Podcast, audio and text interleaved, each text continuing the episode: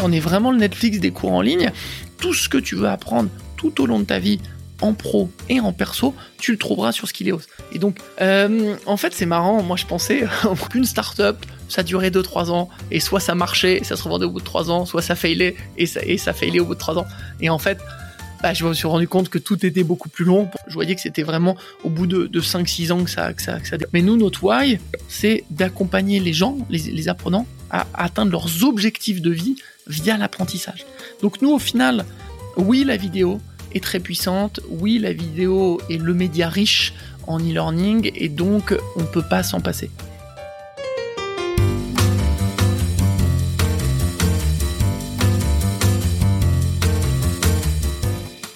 Vous écoutez La Combinaison, le podcast qui part à la rencontre de personnes exceptionnelles qui ont réussi dans leur domaine. Sommes-nous tous égaux face à la réussite? Quel est le making-of, la combinaison d'éléments, de rencontres, de succès ou peut-être d'échecs qui ont porté des personnes ordinaires à devenir des entrepreneurs d'exception, des sportifs de haut niveau, des écrivains de renom ou des artistes qui rencontrent le succès? Je suis Frédéric Azoulay, un passionné de podcast depuis plusieurs années et dirigeant d'une entreprise papeo.fr, une imprimerie en ligne réactive pour les professionnels et les revendeurs. D'ailleurs, si vous écoutez cet épisode jusqu'à la fin, je vous offre un code promo pour commander sur notre site.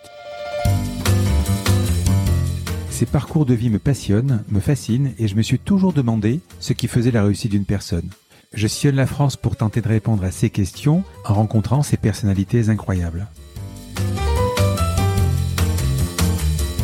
Tous les 9 jours, je vous retrouve et je vous partage ces conversations passionnantes qui j'espère vous inspireront autant que moi. Bonne écoute. Salut Cyril. Salut Fred. Comment ça va? Super et toi? Ouais, ça va, ça va. Alors on est à distance et je suis ravi qu'on se rencontre. On avait déjà fait une petite réunion ensemble tous les deux ça s'était super bien passé. On a eu un bon contact et je suis content qu'on réalise cet épisode. Alors, tu es le CEO de Skileos. On est à distance, mais ça me permet de voir ton cadre de vie bureau. Je vois que tu es un grand fan de Tintin, moi aussi. Absolument. Et c'est vraiment super sympa. Ouais, ouais, il y a plein de gens qui le, qui me le disent d'ailleurs euh, quand on est comme ça. Y a, tout le monde remarque Tintin. Euh, c'est, il me prend la, il me prend la vedette quoi. En même temps, il est plus connu, il est plus connu que moi déjà. Comment hein. ne pas le remarquer? Il y en a quatre autour de toi. Vous proposez des milliers de cours en ligne en vidéo qui sont bien faits parce que j'ai testé et je connais bien et qui vont sur plein de sujets éclectiques comme euh, la cuisine, la photo, l'informatique, euh, je sais pas, le développement personnel, le code de la route. Tu me diras après les, les, vidéos les plus euh, anecdotiques que tu, que, tu connais, enfin le jardinage, il y a plein de choses. On va détailler tout ça ensemble. Mais avant tout, je voudrais qu'on parle de toi. Est-ce que tu pourrais me dire quelques mots sur toi? Bien sûr. Je, bah, je m'appelle Cyril, j'ai 37 ans, j'ai fondé la boîte euh, donc il y a 8 ans euh, en mode euh, bootstrap et solo entrepreneur.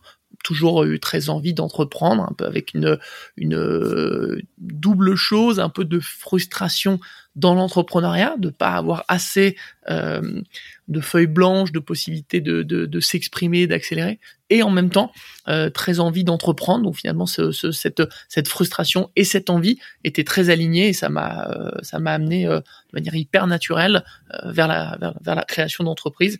Et voilà, lancé en 2014. Si ça avait été en 94 et que j'étais un peu plus vieux, ça aurait pas forcément été une start-up, mais mmh. voilà, chacun chacun a chacun a sa génération et ses et ses modes. Tu es né où? Je suis né à Paris et grandi à Boulogne euh, quasiment toute mon, euh, toute mon enfance jusqu'à mes 20 ans à peu près. Origine flamande, j'ai lu ça. Origine flamande, oui et non. En fait, mon grand-père, donc mon famille, c'est Segers. Mmh. Un jour, une fille chez Roupon qui était RH m'a dit, euh, ça se prononce euh, Segers. Je lui ai dit, oui, on va garder Segers, ce sera quand même plus facile. Mmh. Et effectivement, mon grand-père était belge et, euh, et je connais pas trop la, la généalogie de ce côté-là, mais pour avoir vu quelques musées avec des peintres flamands du 16e, 17e. Je pense que c'était à l'époque euh, Flandre, euh, Hollande et compagnie. Mais très peu de très peu de, de, de, liens avec cette partie, même si je trouve les Belges très sympathiques et souvent plus rieurs que les Français. Alors si on boucle, évidemment, euh, moi j'ai un attachement particulier avec les Belges parce que forcément j'ai un attachement particulier avec Tintin et, c'est vraiment, euh, enfin moi quand je vais là-bas c'est vraiment le pays euh, de la BD, j'adore la BD mais bon c'est des gens super et euh, c'est vrai que c'est, c'est un peuple que j'ai, qui, est, qui, qui, est gentil en plus. Je sais pas, même en vacances tout ça, et c'est des, ils sont ils sont cool. Je les trouve cool. Avec euh, point commun peut-être avec les Canadiens aussi. Ouais, je dirais que c'est presque un peu des Français qui se prennent pas trop la tête qui sont qui sont moins euh, euh, exigeants et peut-être un peu plus euh, heureux et simples dans leur manière de dans leur manière de vivre. Bon, on a le droit de le dire parce qu'on est français, nous c'est vrai, mais quelques copains, moi je voyage beaucoup hein, et on n'est pas ceux qui sont les plus. On est critique dans, tous, les sens, dans tous les sens du terme. Ouais, ouais c'est vrai. Quel genre d'enfant et d'enfance? Waouh euh, hmm. Je ne pas trop à toutes ces questions dans le cadre de, dans un dans un podcast entrepreneur, mais super. Quel genre d'enfant et d'enfance euh, assez euh, assez turbulent. On a souvent dit de moi hyperactif. Ensuite, je sais pas hmm. si c'est la bonne définition, mais euh, assez turbulent, aimer tout le temps être euh, avec des potes, bouger, faire du sport, découvrir, etc. Et et en classe, on me taxait un peu plus de, de, peut-être d'insolence ou d'impertinence, mmh. euh, mais en fait c'est juste que j'aimais bien euh, euh, qu'on m'explique les choses, les comprendre, et j'ai jamais accepté quand j'étais on va dire primaire, collège, lycée, l'autorité d'un prof simplement parce que c'est le prof. Je voulais qu'il me, qu'il me entre guillemets, qui m'assomme de son de son savoir et du fait qu'il ait raison. Et un jour, un prof, il explique un truc, il me dit, euh, bah, c'est comme ça, sinon c'est les deux heures. Je dis, bah, pas de problème pour les deux heures de colle, mais expliquez-moi. Donc, les gens pensent parfois que c'était un peu insolent quand j'étais petit, mais c'était juste que euh, l'autorité, pour moi, n'est pas un gage de, de, de, savoir, de sagesse ou de supériorité. On en a parlé un peu en off et on va reparler tout à l'heure sur, sur, sur le besoin de formation. Euh, moi, je pensais que j'étais hyper actif parce que j'avais vraiment un, invite de savoir, etc. Mais je me suis découvert que c'était peut-être hyper curieux en fait. Mm. Et euh, est-ce que ça serait pas ça dont tu euh, tu es C'est une forme d'hyperactivité euh, cérébrale, quoi? Peut-être, effectivement, le côté euh, le côté hyperactif, c'est pas tenir en place, même si c'est un peu mon mm. cas et que j'ai la bougeotte, mais c'est vrai toujours envie d'apprendre, que ce soit apprendre avec euh, l'humain, apprendre avec un bouquin, apprendre peu importe. Mais en tout cas, moi, envie d'apprendre et en, en, en peut-être en, en, avant ou en sur, envie de comprendre. Quand on m'explique, euh, enfin quand on me parle d'un nouveau sujet, ça attise très vite ma curiosité et j'ai envie de comprendre ce nouveau sujet, euh, savoir ce qui se passe à travers les hommes, à travers les bouquins, à travers les savoirs, euh, euh, voilà, dans la, communication orale ou écrite, peu importe, mais cette grande envie de de pas simplement rester entre guillemets dans un précaré et et ne pas et ne pas en sortir, ce qui est souvent un peu lié avec la la curiosité des entrepreneurs et ce qui est mmh. assez marrant avec les entrepreneurs de nos jours, c'est qu'on peut euh, sauter d'un business à l'autre, d'un secteur à l'autre, qui est totalement nouveau, et tenter d'un peu disrupter ce secteur. Euh, le 1er janvier, on le connaît pas, et puis euh, on lance, on lance la boîte en juin, et on commence à être vraiment pas mauvais du tout sur sur ce secteur. Ce qui est presque étonnant par rapport au au, à la tradition française où tant que t'as pas terminé cinq ans d'études, t'es pas trop trop considéré sur un sujet et on, considère que tu n'en connais pas le début. Petit, tu voulais faire quoi euh, à l'époque quand on te disait je, qu'est-ce que tu veux faire plus grand? Euh, c'est marrant. T'inquiète pas, on va arriver sur la sur l'entreprise. Bien sûr. Hein. non, mais euh, bien sûr, on, on, pose de temps en temps la question. Et je pense que j'avais pas de j'avais pas de de rêve de métier étant gamin. Moi, j'ai joué au tennis. Il y en a qui euh, hmm. autour de moi voulaient faire Roland Garros et être, être tennisman professionnel. J'ai peut-être toujours été un peu euh, réaliste par rapport à ces choses-là. Juste quand j'étais au lycée, j'avais envie d'être de faire du droit et d'être avocat. Hmm. Et ensuite, euh, ma mère gentiment m'a emmené dans des euh, dans des journées portes ouvertes, salons, etc. Et m'a montré sans trop sans trop euh, me forcer que le droit était quand même très on apprend dans les bouquins, parfois un peu rébarbatif, que c'était pas les plaidoiries qu'on voyait à la télé ou dans les séries américaines, mais que c'était beaucoup beaucoup de par cœur, voire chercher des vices de procédure longtemps, donc que c'était pas vraiment la même l'idée qu'on s'en faisait quand on regardait la télé étant petit. Les études, justement? Les études, bah justement, c'était du, je, je, envie de faire du droit. Étant à Paris, tu vois, t'es, euh, t'es euh, orienté vers, euh, vers, vers Malakoff, vers Assas, vers la Sorbonne. Donc c'est quand même des choses, des, des, environnements assez sympas et assez stimulants. Et donc finalement, j'ai fait du, du business. École de commerce, c'était très pas mal. Mon père est entrepreneur, a monté pas mal de, de boîtes différentes, donc c'est quelque chose qui était qui est assez dans, dans l'ADN. Souvent les gens mmh. disent euh, les chiens font pas des chats. Euh, pas du tout envie de faire une prépa. J'aurais rentré dans le concret. Je me disais waouh, travailler pendant deux ans, on sait pas ce, là où ça va mener, etc. Et euh, très envie aussi de d'international, de découverte, de culture, de langue. Et donc j'ai fait le, le BBA de l'ESSEC, qui était en quatre ans, que j'ai complété par un master après. Et c'était euh, hyper enrichissant. À 17 ans et demi, je me suis retrouvé sur le, le campus de, de, de l'ESSEC à Cergy-Pontoise. Euh, donc voilà, quand trois mois avant, tu étais chez tes parents et, et, que tu passais le bac, c'est quand même assez sympa. Et des études où j'ai passé... Euh, un an aux US en échange, six mois à Madrid en stage, et ensuite un master pareil très international en Europe. Donc en tout cas, c'était des, des très belles années, pleines d'apprentissage euh, un peu académique. Je trouve pas que les écoles de commerce soient le meilleur, euh, la meilleure euh, formation académique qui soit non plus. beaucoup d'apprentissage de vie, d'apprentissage de langue, et finalement au, au, sortir d'études comme ça, on se sent assez fort en se disant on a un bagage qui est inaliénable, qui nous quittera jamais, et quoi qu'il se passe, et je veux dire, on a vu quand même le le, la deuxième moitié du XXe siècle avec euh, avec beaucoup de migration, beaucoup de guerres. Et entre guillemets, euh, bah demain on peut très bien, euh, si on se retrouve au bout du monde, entre guillemets avec sa bite et son couteau, bah tout ce bagage académique, ses expériences de la vie et ses langues font qu'on sait qu'on pourra toujours rebondir et ça c'est quand même très très rassurant et tranquillisant par un certain côté. C'est ce que je me suis dit après euh, quelques expériences à l'étranger et, en me disant dans certains pays, en fait, euh, je suis très bien. Si ma vie devait redémarrer là, elle est pas, elle est plutôt douce et, euh, elle est très agréable. J'ai lu sur ton profil ESSEC, HEC et ESCP. Alors euh, non, sont des, sont des, c'est plus des programmes entrepreneurs. En fait, j'ai fait donc hmm. le Bibi et de l'ESSEC et au moment de de commencer des aventures entrepreneuriales, en fait, ces différentes écoles de de, de commerce se sont lancées peut-être plutôt que d'autres, plutôt que des facs ou ou que ou que je ne sais qui dans des programmes entrepreneuriaux. Et en fait, euh, moi, vers 2000, euh, ça faisait quoi, peut-être deux ans que je bossais. Euh, j'avais envie de monter une boîte, je savais pas exactement quoi, online, offline.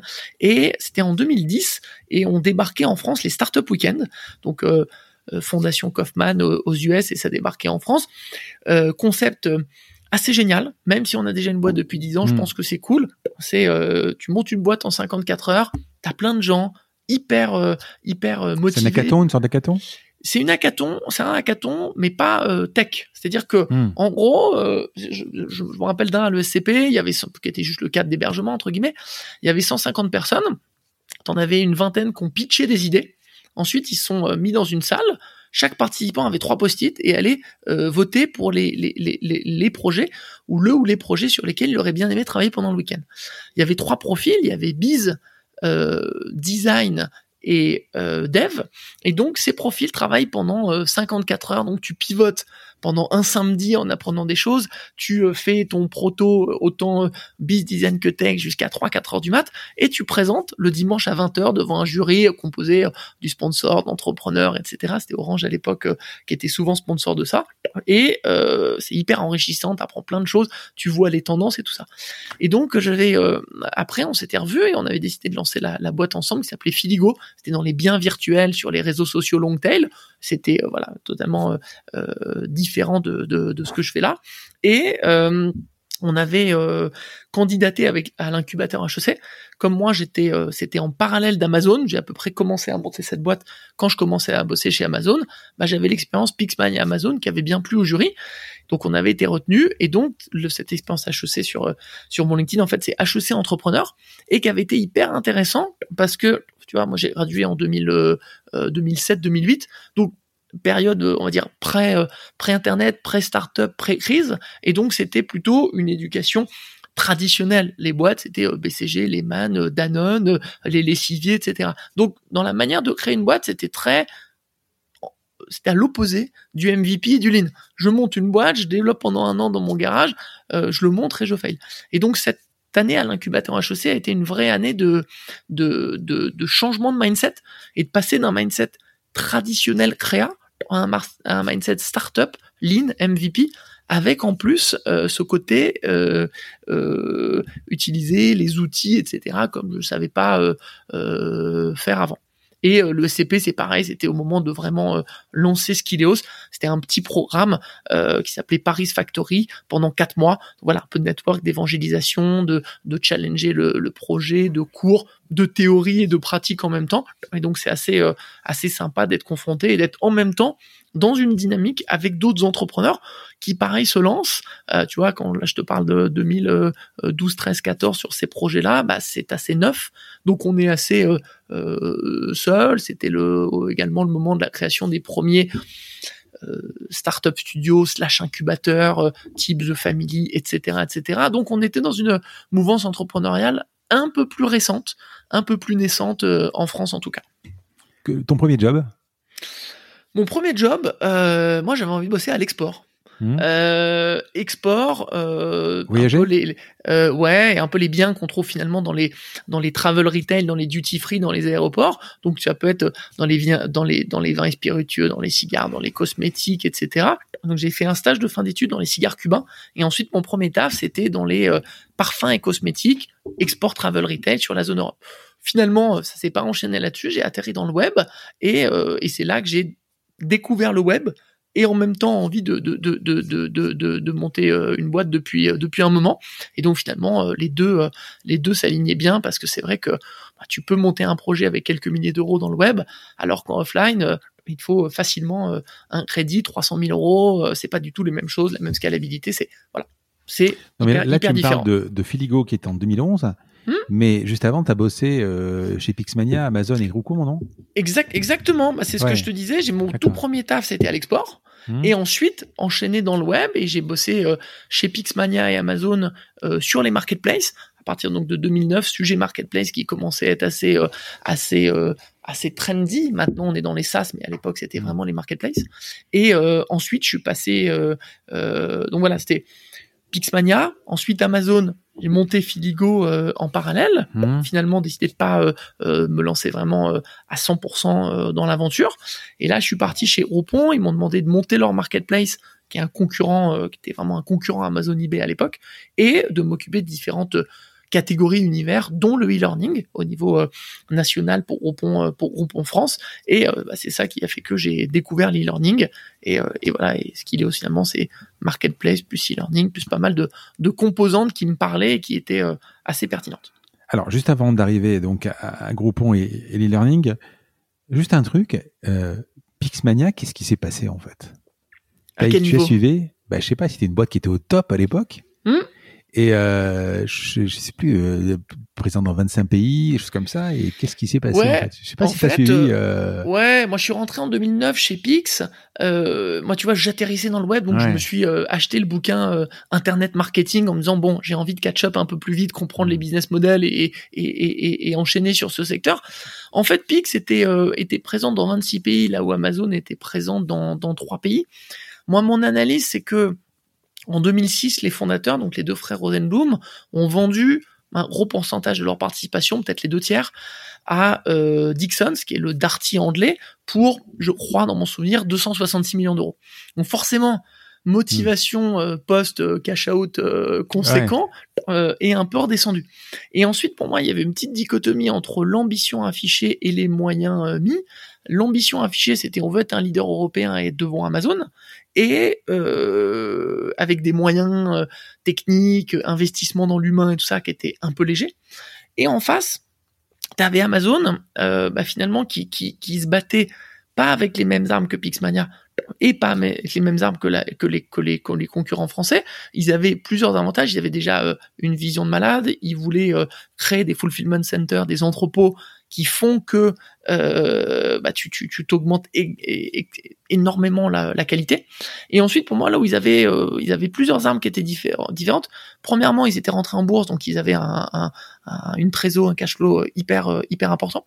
Deuxièmement, ils avaient euh, lancé euh, déjà AWS aux US, qui, je crois, marchait déjà bien, et donc ça leur apportait forcément du cash supplémentaire. Et troisièmement, aussi, il euh, faut être honnête, la fiscalité, ils sont basés au Luxembourg. Il y avait un certain nombre de, de on va dire, de, de carottes de TVA avec certains marchands sur la marketplace. Donc au final, quand tu as plus de moyens, quand tu as une très bonne vision, une excellente exécution, quand t'as pas les mêmes euh, euh, impositions financières, bah tu te retrouves avec des facteurs internes et des facteurs exogènes qui font que tu as un avantage comparatif qui est, qui est très très très puissant. Et euh, quelques années après, quand tu regardais des articles de euh, quel produit ou quel e-commerce lancer, les gens disaient vous lancez tout sauf ce qu'Amazon peut faire. Donc par exemple, tu fais euh, de la personnalisation de t-shirts comme la fraise hein, qui a été lancée en 2005-2010, mais si tu fais la même chose qu'Amazon, il y a un moment, tu vas te faire rattraper et il y a moyen qu'il fasse mieux que toi. Ouais. Donc c'était un peu la vision, mais très marrant contextuellement. Et, euh, bosser en deux mots, hein, en deux mots, j'ai bossé chez Amazon. Après, c'était c'était sympa. Et donc juste et juste petite petit fun fact, on enregistre le 9, demain c'est le 10 mars. Mmh. Euh, il y a la relance de Pixmania. Ils ont hacké toutes les, les, les adresses euh, mail des anciens salariés. Et ils font un Pixis back demain à Station F. Donc on va voir ce que ça donne avec ah une envie de Jean-Émile Rosenblum de relancer une sorte de Pix. On verra demain ce que ça donne. Donc t'as ta question est très, euh, est très contextuelle. Très d'actualité. Mm. Euh, avant d'arriver sur Groupon, parce que c'est un, c'est un, c'est un tournant Groupon, on va le voir pourquoi. Mm. Euh, juste en deux mots, Amazon, c'était sympa de bosser? Hyper sympa. Euh, hyper sympa. Je vais me faire taper sur les doigts, mais pour moi, c'était les bisounours. Euh, pour, pour, pour, pour, pour, pour deux raisons principales. On dit beaucoup de choses d'Amazon, mais je pense que beaucoup de critiques d'Amazon sont surtout sur les entrepôts. Et au siège, bah, c'est pas du tout même, le même environnement de travail. Et deuxièmement, euh, Amazon est hyper data euh, driven, data centric, mais même, je dirais, data freak. Et en fait, tu as à ta disposition tellement d'outils, tellement de statistiques, et tes objectifs et ton taf est tellement aidé et tellement cadré que finalement, tu es comme sur un bateau de croisière. Tu sais où tu vas, tu sais comment y aller. S'il y a une vague, t'es prévenu, et puis t'as une sorte de brise-lame qui va venir euh, casser la vague avant que tu la prennes. Donc, t'es toujours assez tranquille sur tes objectifs, sur ton taf, parce que c'est un peu l'anti startup. Il n'y a pas de de, de, de, de, de, de, bordel, de bruit, tout est hyper bien anticipé. Donc au final, je trouve que euh, il y a beaucoup de beaucoup de sérénité à y travailler. Et moi, c'était un peu euh, la marketplace, un côté post-école de commerce, très sympa, avec des gens très cool. En même temps, euh, tu parles de, tu, prends une image sur des lames de fond, etc. En même temps, ils font la course en tête. Donc, si tu veux, tout le monde se bat derrière et ils sont juste devant, quoi. Donc, c'est plus, plus facile. Ils, ils, avancent, tout simplement. Alors, oui, non. Moi, j'étais en 2011. Euh, enfin vers 2011-2012. Donc 2011-2012, euh, ils, étaient, euh, ils étaient avec ces discounts, euh, avec la Fnac, etc. C'était pas du tout un idée naturel. Moi, je suis arrivé, on, il y avait 15 personnes sur la marketplace ou moins 10. Maintenant, il doit en avoir entre 100 et 200. Euh, juste sur la marketplace France. Donc c'était pas du tout un leader, euh, euh, voilà, et, et c'était des bureaux sur trois étages, porte-maillot. Alors, Groupon et tes premiers pas en e-learning hmm. Alors, Groupon, souvent les gens me posent la question, euh, oui, mais le e-learning chez Groupon, ça veut dire quoi? Euh, Groupon, c'est quoi? C'est un modèle euh, mass market. Il faut que tu puisses prendre un produit ou un service, au moins moins 50% de réduc, et de pouvoir faire des volumes de vente très forts et mass market. Donc ça peut être un resto ou un spa, ça peut être euh, un matelas ou des meubles de jardin, et ça peut être également des cours.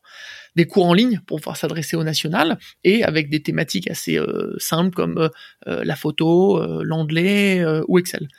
Et donc effectivement, qu'est-ce qu'il y a, qu'est-ce que j'ai, qu'est-ce que j'ai vu et appris chez Oupon et ce qui a fait que j'ai lancé Skideo, c'est qu'il est toujours le même le même constat presque presque dix ans après.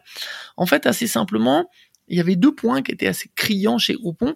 Premièrement, l'utilisateur, donc l'internaute, n'est pas en capacité de choisir un cours lui-même. Souvent, quand tu es en e-learning, et je rentre dans le, vraiment dans le, dans le pourquoi de Skilleos, quand, quand tu es en e-learning et que tu veux te former euh, et que tu es beginner, tu vas te former en ligne. Je prends un exemple assez criant, euh, After Effects.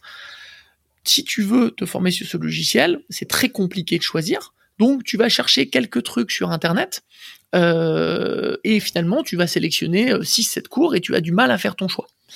Et une fois que tu as fait ton choix, tu peux pas aller à la FNAC euh, comme pour t'aider pour choisir ton ordinateur portable, tu es tout seul. Et donc chez Groupon, on on, mettait pas mal de, de, de, temps, de cœur et d'énergie à sélectionner les bons cours, à vérifier la qualité, même si on avait l'avantage d'être comme un Auchan ou un Carrefour et de dire mais en fait euh, montrez-nous ce cours et c'est pas l'effet Kinder surprise où tu penses que c'est bien, on te demande ta carte et ensuite tu vois qu'il n'y a même pas de jouet. Euh, Et donc voilà. Et donc les deux choses que j'ai vraiment marqué chez Groupon, c'est que un, il n'y avait pas de leader top of mind, et on peut en citer pas mal déjà en cette époque 2012 quand j'étais dans des industries. Tu peux citer Netflix, Spotify, euh, Uber, euh, Amazon, Airbnb, qui sont des top of mind quand tu cherches. Quand tu cherches dans le learning au sens large l'e-learning, l'auto-formation dont on parle, euh, tu n'as pas de, leader. Et, et donc tu arrives à chercher sur Google ou ailleurs, et là, tu as du mal à t'y retrouver pourquoi? C'est le deuxième point, parce qu'il n'y a pas de marque forte.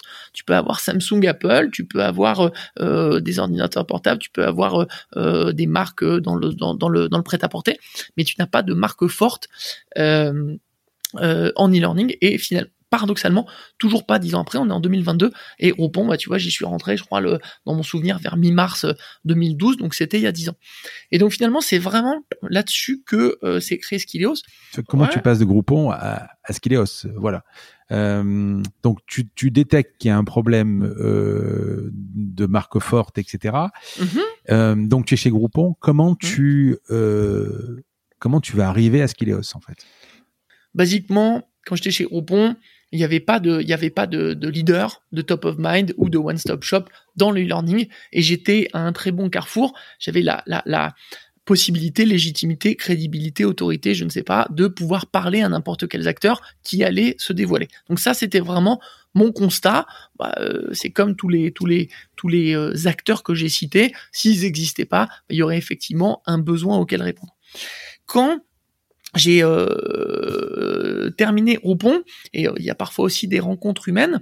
Il y avait une une une, personne euh, Loïc qui était photographe qui travaillait sur un site de cours en ligne de photos. et bah, quand j'ai terminé pont, en fait, il m'a posé deux trois questions en m'appelant parce qu'il n'arrivait pas à joindre sa commerciale. Et puis je lui ai dit bah, voilà, moi je te réponds, mais sache que les réponses n'engagent que moi parce que voilà lundi lundi j'ai terminé. C'était un vendredi après-midi. Il m'a dit ah bon pourquoi? Il venait au salon de la photo, on s'est vu, on s'est tapé dans la main euh, ensemble et on a dit ok, on lance euh, un site de cours en ligne de photos euh, tous les deux. Il faisait la plateforme et le cours et moi je faisais tout ce qui était conseil strat, sales market.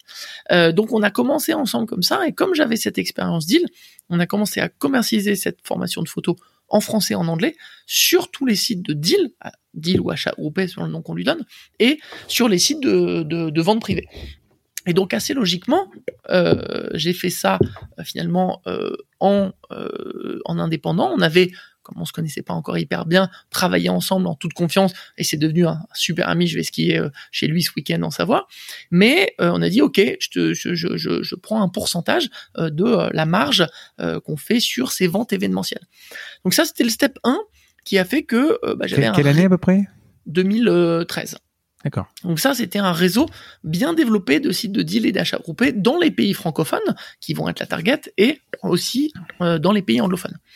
Euh, le step 2, finalement, euh, ça, ça marchait très bien. Donc au bout de quelques mois, j'avais, malgré quelques... C'était pas Skileos encore, hein? Non, non, c'était euh, c'était pas Skileo, c'était un autre site qui euh, qui ah. euh, qui existe plus, qui était sur la photo, qui s'appelait Je réussis mes photos. Et ensuite, donc ça, ça a rapporté pas mal d'argent. Et donc au bout de, de six mois, j'avais peut-être à peu près 70 000 euros que que que Loïc me devait. Donc j'ai dit ok, je crée la boîte. Et à ce moment-là, effectivement, une question que peuvent se poser plein d'entrepreneurs au départ, c'est bon bah je savais pour avoir fait des startups week-end que trouver un CTO, c'était pas évident c'était assez long, c'était compliqué et euh, qu'on n'était jamais sûr que euh, le mec soit assez bon techniquement et que d'un point de vue association, ça marche. Donc je me suis dit, bon, plutôt que de attendre 3, 6, 8 mois euh, de trouver la bonne personne et de poker un peu, j'avais 70 000 balles euh, sur le compte des revenus de la photo. Donc, bah, j'ai sélectionné une agence qui avait déjà fait un petit peu de e-learning.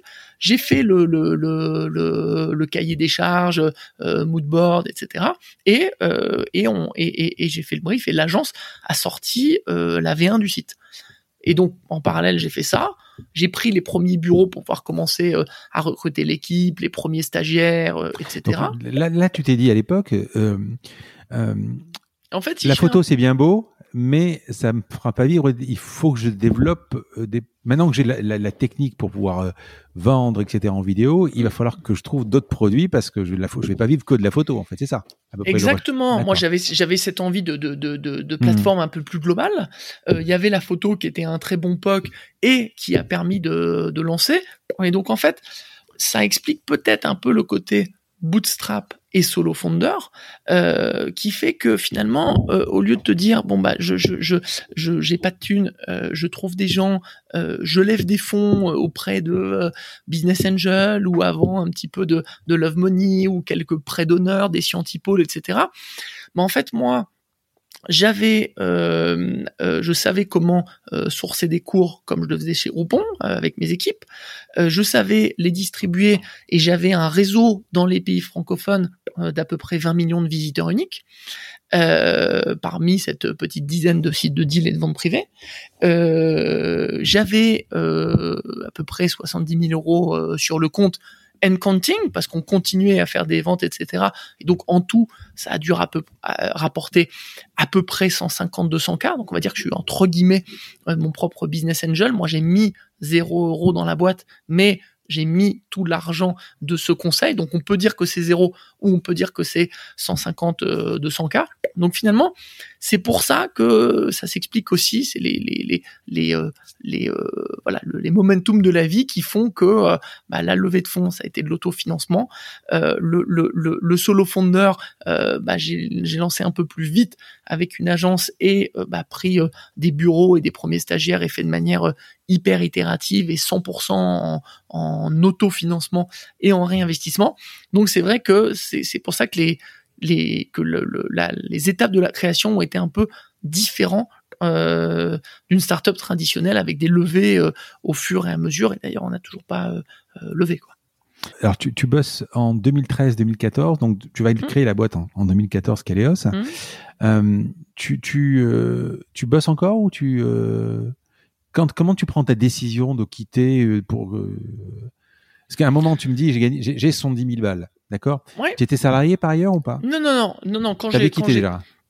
J'avais quitté au bon, j'étais à fond en fait sur euh, sur la photo euh, avec Loïc, plus euh, en commençant à travailler sur un certain nombre d'idées, donc en travaillant sur euh, ce qui était euh, ce qui était vraiment en termes de business model une marketplace sélective et travaillant quelques autres idées, on avait monté une, app de, de, de petits de petits sortes de petits comptes entre amis, de petites ardoises virtuelles, fait des startup week-ends, fait d'autres choses pendant on va dire un ou deux quarters. J'étais aussi en train de de de tester, étudier et à un moment je me suis dit ok, je me lance, euh, cette idée euh, euh, me plaît, il y a un marché, etc. Et tout. Mais ça, je l'ai fait, tu vois. On avait lancé une, une, une petite app et on avait fait un, un petit programme pendant une semaine avec avec. On, sait qui? Avec, c'était avec d'autres personnes, c'était complètement autre chose. Mais on avait fait un petit programme d'une semaine avec, je crois que c'était fait par Google et, et Lean Launchpad, où on nous apprenait vraiment le MVP et le Lean. Et au mmh. moment de lancer Skileos, j'avais un, j'avais fait un PowerPoint, j'avais pas de nom que j'avais appelé euh, Learn Online, et j'avais été voir quelques acteurs de langue qui m'intéressaient, dont euh, un acteur euh, très haut niveau mondial qui possède, qui s'appelle ETS Global, qui possède le TOEFL, le TOEIC, etc. Donc moi j'étais tout seul sans boîte et avec un PowerPoint très euh, très salement designé euh, avec un nom euh, Learn Online sans nom de domaine ni rien et les mecs avec des gens qui étaient de, de passage d'Israël qui s'occupaient du B2C pour cet énorme groupe connu m'avaient dit ah, OK votre projet ça nous intéresse vachement on est chaud. Donc j'avais fait vraiment en disant comment est-ce qu'on peut tester le marché rapidement et de se dire ok ça nous va enfin ça me va en l'occurrence on se lance et tu vois donc j'avais vu, j'avais validé la demande sur ma plateforme, j'avais validé le sourcing des cours quand j'étais chez Opon, j'avais validé la distribution des cours avec la photo et j'avais aussi euh, bah, finalement de l'argent. Donc j'avais euh, voilà, j'avais pas fait finalement mon, mon, mon étude de marché euh, avec des clients, j'avais pas fait mon MVP en lançant et en regardant, mais finalement je connectais euh, différents paramètres qui marchaient déjà et que j'avais pu essayer de différentes manières. Mais euh, à l'époque, qu'est-ce qui existait euh, Il y avait déjà tuto.com et euh, oui, il y avait déjà tuto.com et Udemy. Il y avait, il y avait déjà tuto qui s'est lancé vers 2005 ou 2007. Il y avait déjà mmh. Udemy vers 2009. Mmh. Mais en fait, même aujourd'hui, il n'y a pas grand-chose. Hein. même aujourd'hui, il n'y a pas grand-chose. En fait, nous, on, on, on s'associe avec des experts dans chaque domaine. Hmm. Donc, si c'est totalement Blue Ocean, bah donc on peut pas faire, on serait obligé de tout produire. Mais produire des cours, ça veut quasiment dire pour une marketplace de produits physiques, se dire je vais avoir des usines de tout. C'est pas possible, c'est trop de travail, on a trop de contenus différents, notre catalogue est beaucoup trop complet, beaucoup trop large pour ça. Et donc effectivement, on travaille avec des experts euh, et, et, des, euh, des spécialistes dans chacune des verticales.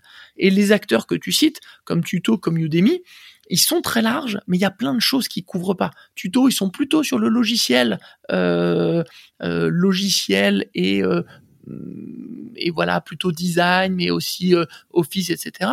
Udemy va être un peu plus large, mais ils ont quasiment pas de langue, ils ont pas de code de la route, il y a pas mal de choses qu'ils ont pas. Et donc c'est un peu comme si tu disais, euh, t'as Netflix, mais sur Netflix t'as, euh, je sais pas, t'as pas de, t'as pas de thriller, t'as pas de documentaire ou t'as pas de film en français. Tu vas dire, ok, je vois qu'il y a des trous sur Netflix. Et effectivement, actuellement dans le monde qu'on bench français anglais en tout cas, donc je te parle pas des deux pays mais des deux langues, euh, il n'y a pas d'acteur aussi large et aussi aussi exhaustif euh, que nous en termes de Non, catalogue. mais c'est- marrant parce que tu vois, regarde, dans toute mon activité de podcast, bon, évidemment, je- on en a parlé tout à l'heure. J'ai beaucoup euh, fait de cours avec Tuto, beaucoup de cours avec Udemy. plus récemment, Tuto, ça fait longtemps. Euh, j'ai interviewé, et d'ailleurs, j'ai utilisé pas mal aussi euh, Superprof, Mhm. Wilfried, hein, avec. euh, j'ai pas mal utilisé de cours. Et pour, bah, euh, qui est dans qui est dans mon club club Bootstrap et qui est super sympa. Wilfried, Ah, euh, on, a- on est resté en contact, vraiment. On a, ça se passe. C'est un, gars super. Et euh, et non pas des moindres. T'as quand même Google, en fait. T'as quand même YouTube. C'est-à-dire Ouais. que euh, quand tu cherches un petit truc. Alors évidemment, si demain, alors parce que je sais pas, tu peux, tu, tu décides. Moi, je, je vois par exemple, à l'époque, ma femme, euh, elle avait besoin d'une recette. Et C'était marmiton, ce que tu veux. Aujourd'hui, c'est YouTube. Euh, ça va tellement Non, vite, l'iPad, en fait, etc. Ouais. Je te réponds là-dessus. Pour moi, YouTube, on n'est pas du tout sur le même Voilà. positionnement.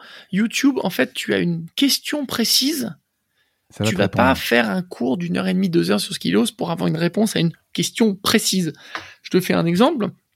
Comment je fais une ombre ou comment je détourne quelque chose sur Photoshop Mmh. tu veux avoir le plus rapidement possible ta réponse, peut-être YouTube ou peut-être même euh, une réponse écrite avec les quelques étapes, comme ça tu jumps directement sur la réponse et la phrase, alors que dans tes trois minutes de vidéo, cinq minutes, tu vas le trouver. En revanche, tu dis je veux maîtriser Photoshop, apprendre Photoshop pour la photographie, pour du culinaire, pour du design, pour ce que tu veux, en fait, on va dire, OK, on commence un peu plus par les bases, on t'emmène, et c'est ce qu'on appelle une vraie formation, et donc c'est pour ça que nous, on, parle de cours et de formation, on parle pas de tuto, Mais- et on parle pas de réponse à une question, mais on parle de, voilà, d'apprentissage au sens plus large. Donc YouTube est génial, et d'ailleurs, je pense qu'on est assez, euh, on n'est pas assez bête pour aller en frontal euh, contre YouTube, euh, tenter d'avoir exactement la même proposition de valeur. Ouais, mais c'est c'est c'est dingue que ça n'existe pas en fait, si tu veux, euh, que ça n'existait pas. C'est-à-dire que euh, effectivement, je, je suis tout à fait d'accord. Hein, tuto, c'est un peu l'informatique. Même Udemy, c'est très informatique. et tout ça. Exactement, ouais. Bon, Superprof, c'est encore différent. Superprof, Mm. c'est un cours euh, front, euh, face to face, euh, Ouais. à distance ou pas, euh, Mm. c'est pas pareil. Mais vous, euh, je sais pas moi, le- on en a parlé, le jardinage, la photo, les échecs, etc.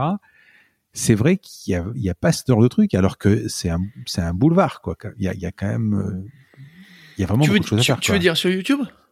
Je- Ou partout? Partout, c'est bizarre que vous ayez été, qu'on ait attendu 2014, toi, pour Mm. avoir ce, ce concept. Oui, oui, bah, je pense que les, comme tu, les- je les pense gens... que tu dois te. Enfin, excuse-moi, je, je te coupe.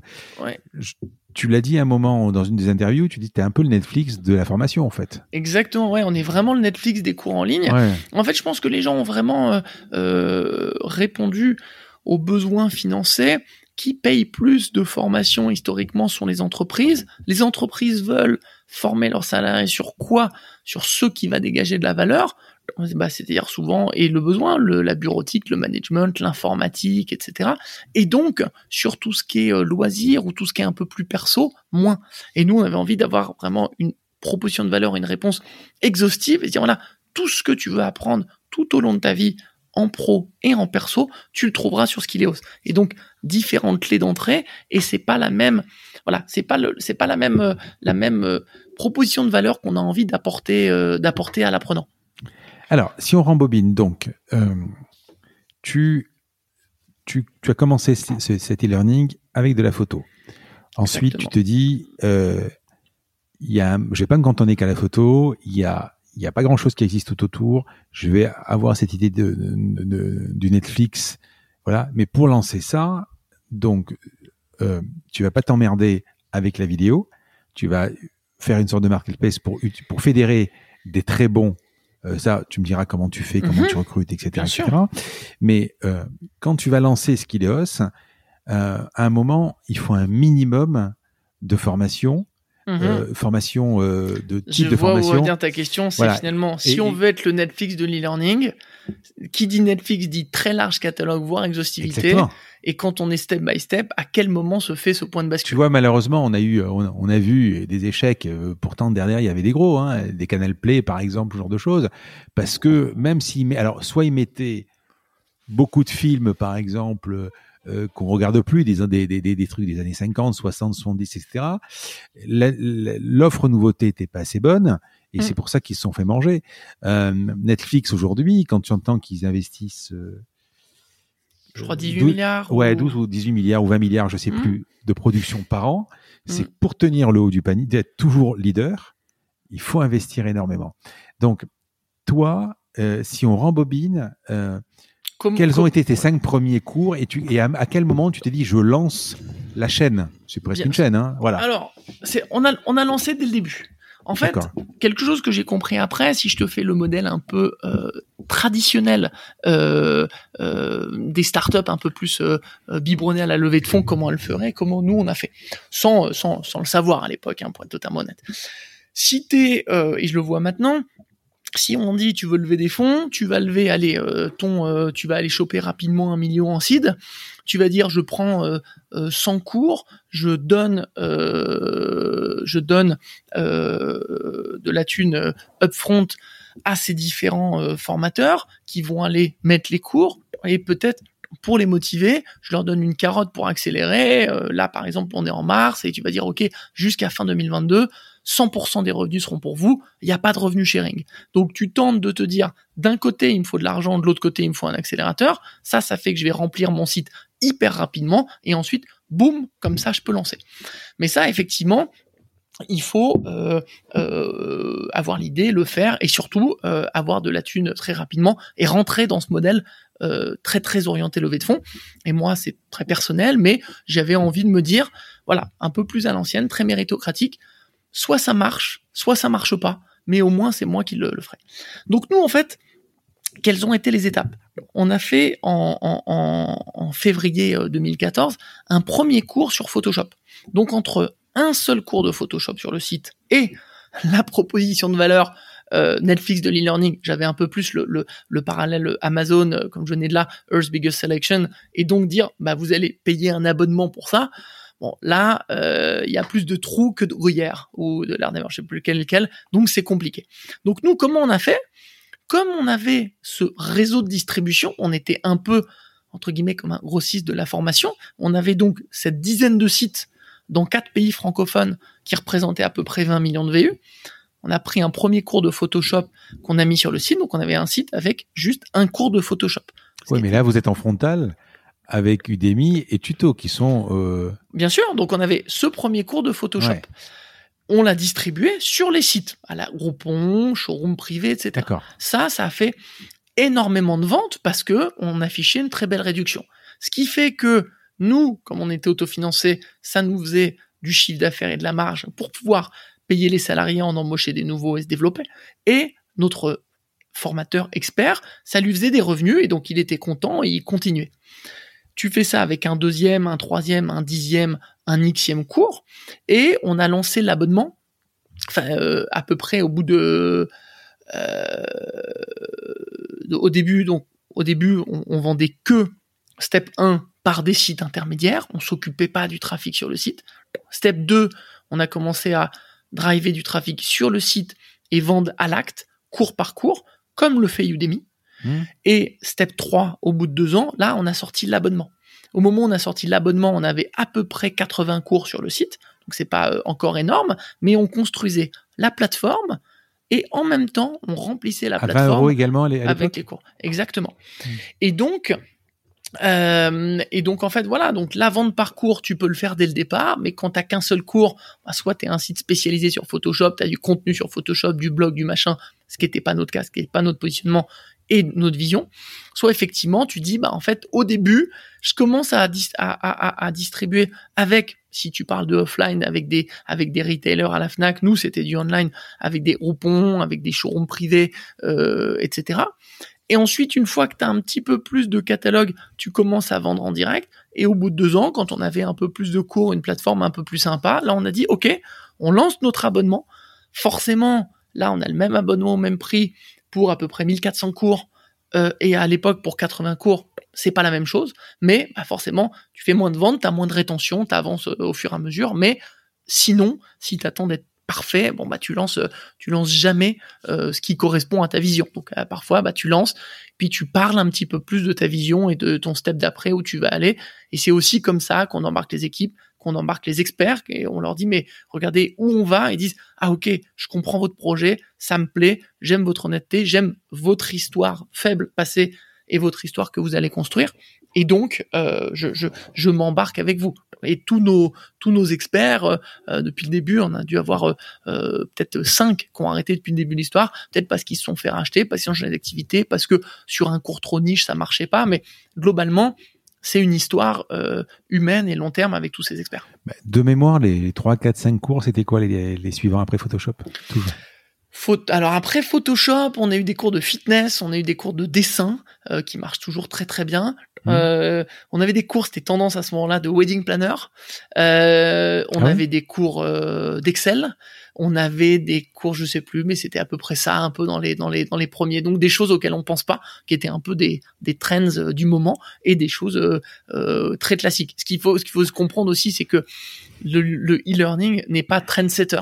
Si demain euh, je te dis j'ai un super cours sur sur sur euh, euh, sur the super logiciel photo, tu vas me dire ah c'est quoi? Et en fait il faut que la chose soit connue, l'Excel, l'anglais, euh, et pour que ce soit suivi. Si je te sors un cours sur l'espéranto, tu vas pas le suivre.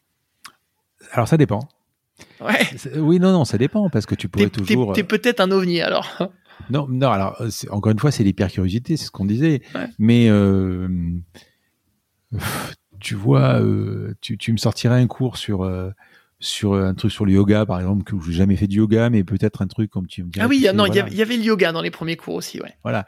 Il y a peut-être un truc sur lequel, oui, ça, ça pourrait m'intéresser. Euh, oui, oui. euh, je, je suis en train de me remettre peut-être à du flight simulator, tu vois. Euh, Ouais. Pourquoi pas, quoi Tu te dis, euh, un cours sur flight simulator, ça peut être pas mal, quoi. Euh, Et voilà. tu vois, on parlait de. de Après, de- après, de- excuse-moi. de- hein, attends, excuse-moi. Vas-y. Euh, c'est la différence entre payer. C'est-à-dire, tu Mhm. vois, tu prends le cas sur Udemy, par exemple, tu payes ton ton ton ton, ton truc. Donc, euh, quand tu payes, tu fais la démarche d'acheter et donc euh, de le de le rentabiliser. Toi, par contre, quand tu es dans le Netflix, Mhm. une fois que tu as pris ton abonnement, tu te dis ah c'est pas trop cher, c'est 20 euros.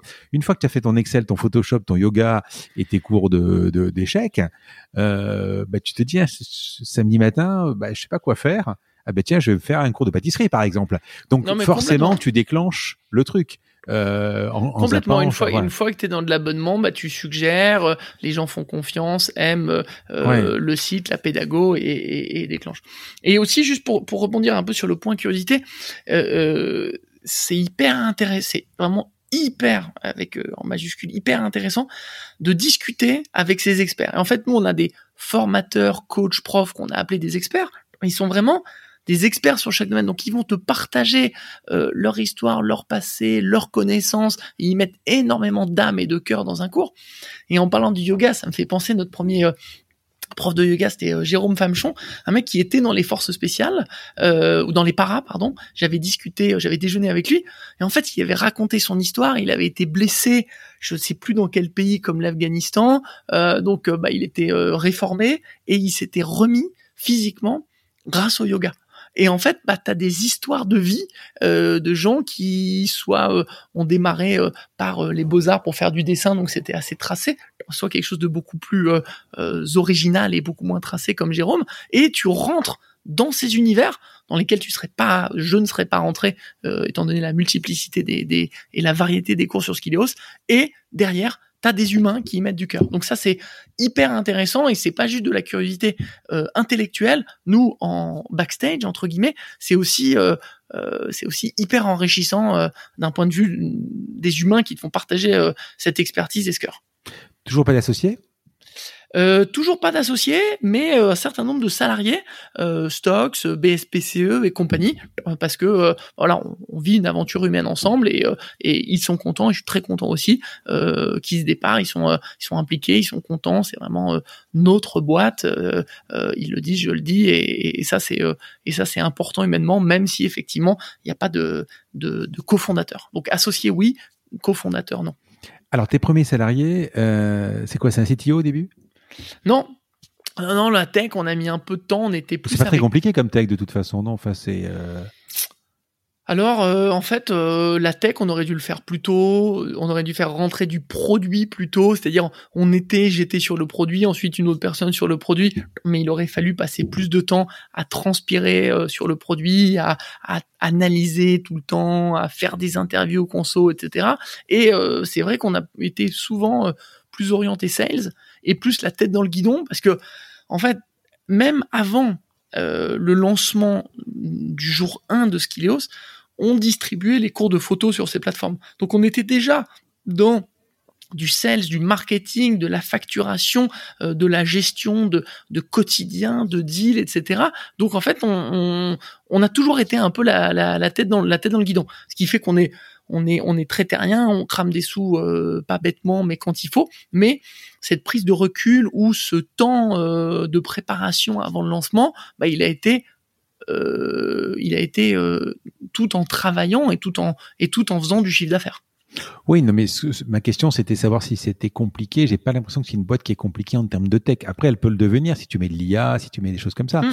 Mais disons à la base, bah, tu héberges des vidéos, quoi. Euh... Alors, c'est pas c'est pas euh, avec des mots clés, des tags pour pouvoir aller ouais, retrouver. C'est pas c'est pas c'est pas si compliqué, hmm. mais en fait, euh, t'as comme envie de pousser un petit peu euh, le produit, que ce soit user friendly, euh, les fonctionnalités, etc. Si c'est juste une plateforme de vidéo, c'est un peu léger pour moi la proposition de valeur d'apprentissage serait légère. Donc tu as de la vidéo, tu as du quiz, tu as des fiches récap, tu as des modules de prise de notes, tu as des euh, des e-books personnalisés euh, par rapport à ton apprentissage, tu as de la progression, euh, on, met au fur et à mesure de, la gamification. Enfin, tu as, plein de plein de choses qui sont pas forcément si compliquées si tu les penses bien niveau produit. Mais encore une fois, en regardant dans le rétro, rien n'est compliqué. Quand tu es en train de le faire avec euh, euh, pas de moyens, avec que du réinvestissement, euh, en courant un peu dans tous les sens et avec des connaissances qui sont plus devant toi que derrière toi, faut toujours se remettre dans la situation de chaque année pour se dire oui c'est pas si compliqué mais tout de même. Puis la tech, bah pour moi ça, ça, ça je l'ai je l'ai appris je l'ai appris sur le tas, pas à coder mais à comprendre et quelle techno et les choix et comment et comment on fait les, les sprints et les implications euh, et les serveurs et tu vois tout bêtement euh, envoyer un emailing c'est rien ah, t'envoies un emailing euh, tu crames ton adresse IP t'es blacklisté c'est c'est que des que des petites choses qui nous est tous arrivé et moi j'étais pendant quelques années à la Pépinière 27 à Paris. On était peut-être une cinquantaine de boîtes et 300 personnes. Et donc, t'as vachement d'apprentissage et vachement de choses euh, euh, hyper, euh, hyper, hyper sympa. Surtout, t'as une, as une super entraide, ce qui fait que ces erreurs-là, t'arrives à les, à les, à les, à les colmater plus que les effacer un petit peu plus rapidement. Alors, tu l'as dit tout à l'heure, vous avez jamais levé d'argent. Ouais. ça signifie, alors moi, je sais pas, 90%, 95% des startups que j'ai interviewées elles ont levé de l'argent. Mhm. Donc, ça signifie quand tu lèves pas d'argent que bah, qu'il faut que ce soit rentable des one déjà. Je pense que tu l'as été. Alors, quasiment, enfin, à, à 110 000 euros près, quoi, parce que tu as dû cramer de l'argent quand même. Ouais, ouais. Alors, euh, effectivement, à ce, à ce montant d'euros près, ensuite, il y a deux choses. Au début, euh, rentable, et ensuite, euh, on, euh, comme nous, on est dans un modèle en, en SaaS, euh, avec finalement un BFR négatif, c'est-à-dire que quand on vend en B2B un abonnement de 12 mois, on touche l'argent le premier mois, euh, grossièrement, on a donc ce BFR négatif, donc ça permet de pas forcément être rentable chaque année pour pouvoir aller faire de... Là, on est rentable, mais il y a des années, on n'était pas rentable, mais on avait beaucoup d'argent sur le compte en trésor. C'est juste que ce modèle de BFR négatif te permet d'avancer. Et entre guillemets, après avoir été entre guillemets mon propre billet, bah on est notre propre banque. D'accord. Mais euh, les, les, les, formateurs, euh, on, on, va le voir tout à l'heure, les, les, formateurs, tu les achètes, tu achètes la vidéo one shot, libre de droit, ou si tu leur donnes un pourcentage sur les ventes? Pourcentage. Vraiment les, deux euh, les, deux les deux inspirations que j'avais au moment de lancer la boîte, c'était l'e-learning, comme on a discuté chez Groupon, et le côté marketplace que je connaissais très bien de Pixmania, Amazon, puis mmh. Groupon, qui était très trendy à ce moment-là, et l'est toujours. Et quand tu veux avoir un catalogue exhaustif, quand tu es en autofinancement, et bah, tu vas en marketplace et de toute façon pour moi c'était la bonne solution parce que si par exemple tu ne fais que des cours de management ou que des cours de logiciel bah as un setup de studio qui est assez simple tu fais toujours la même chose tu développes ton expertise sur cette typologie de cours et t'avances.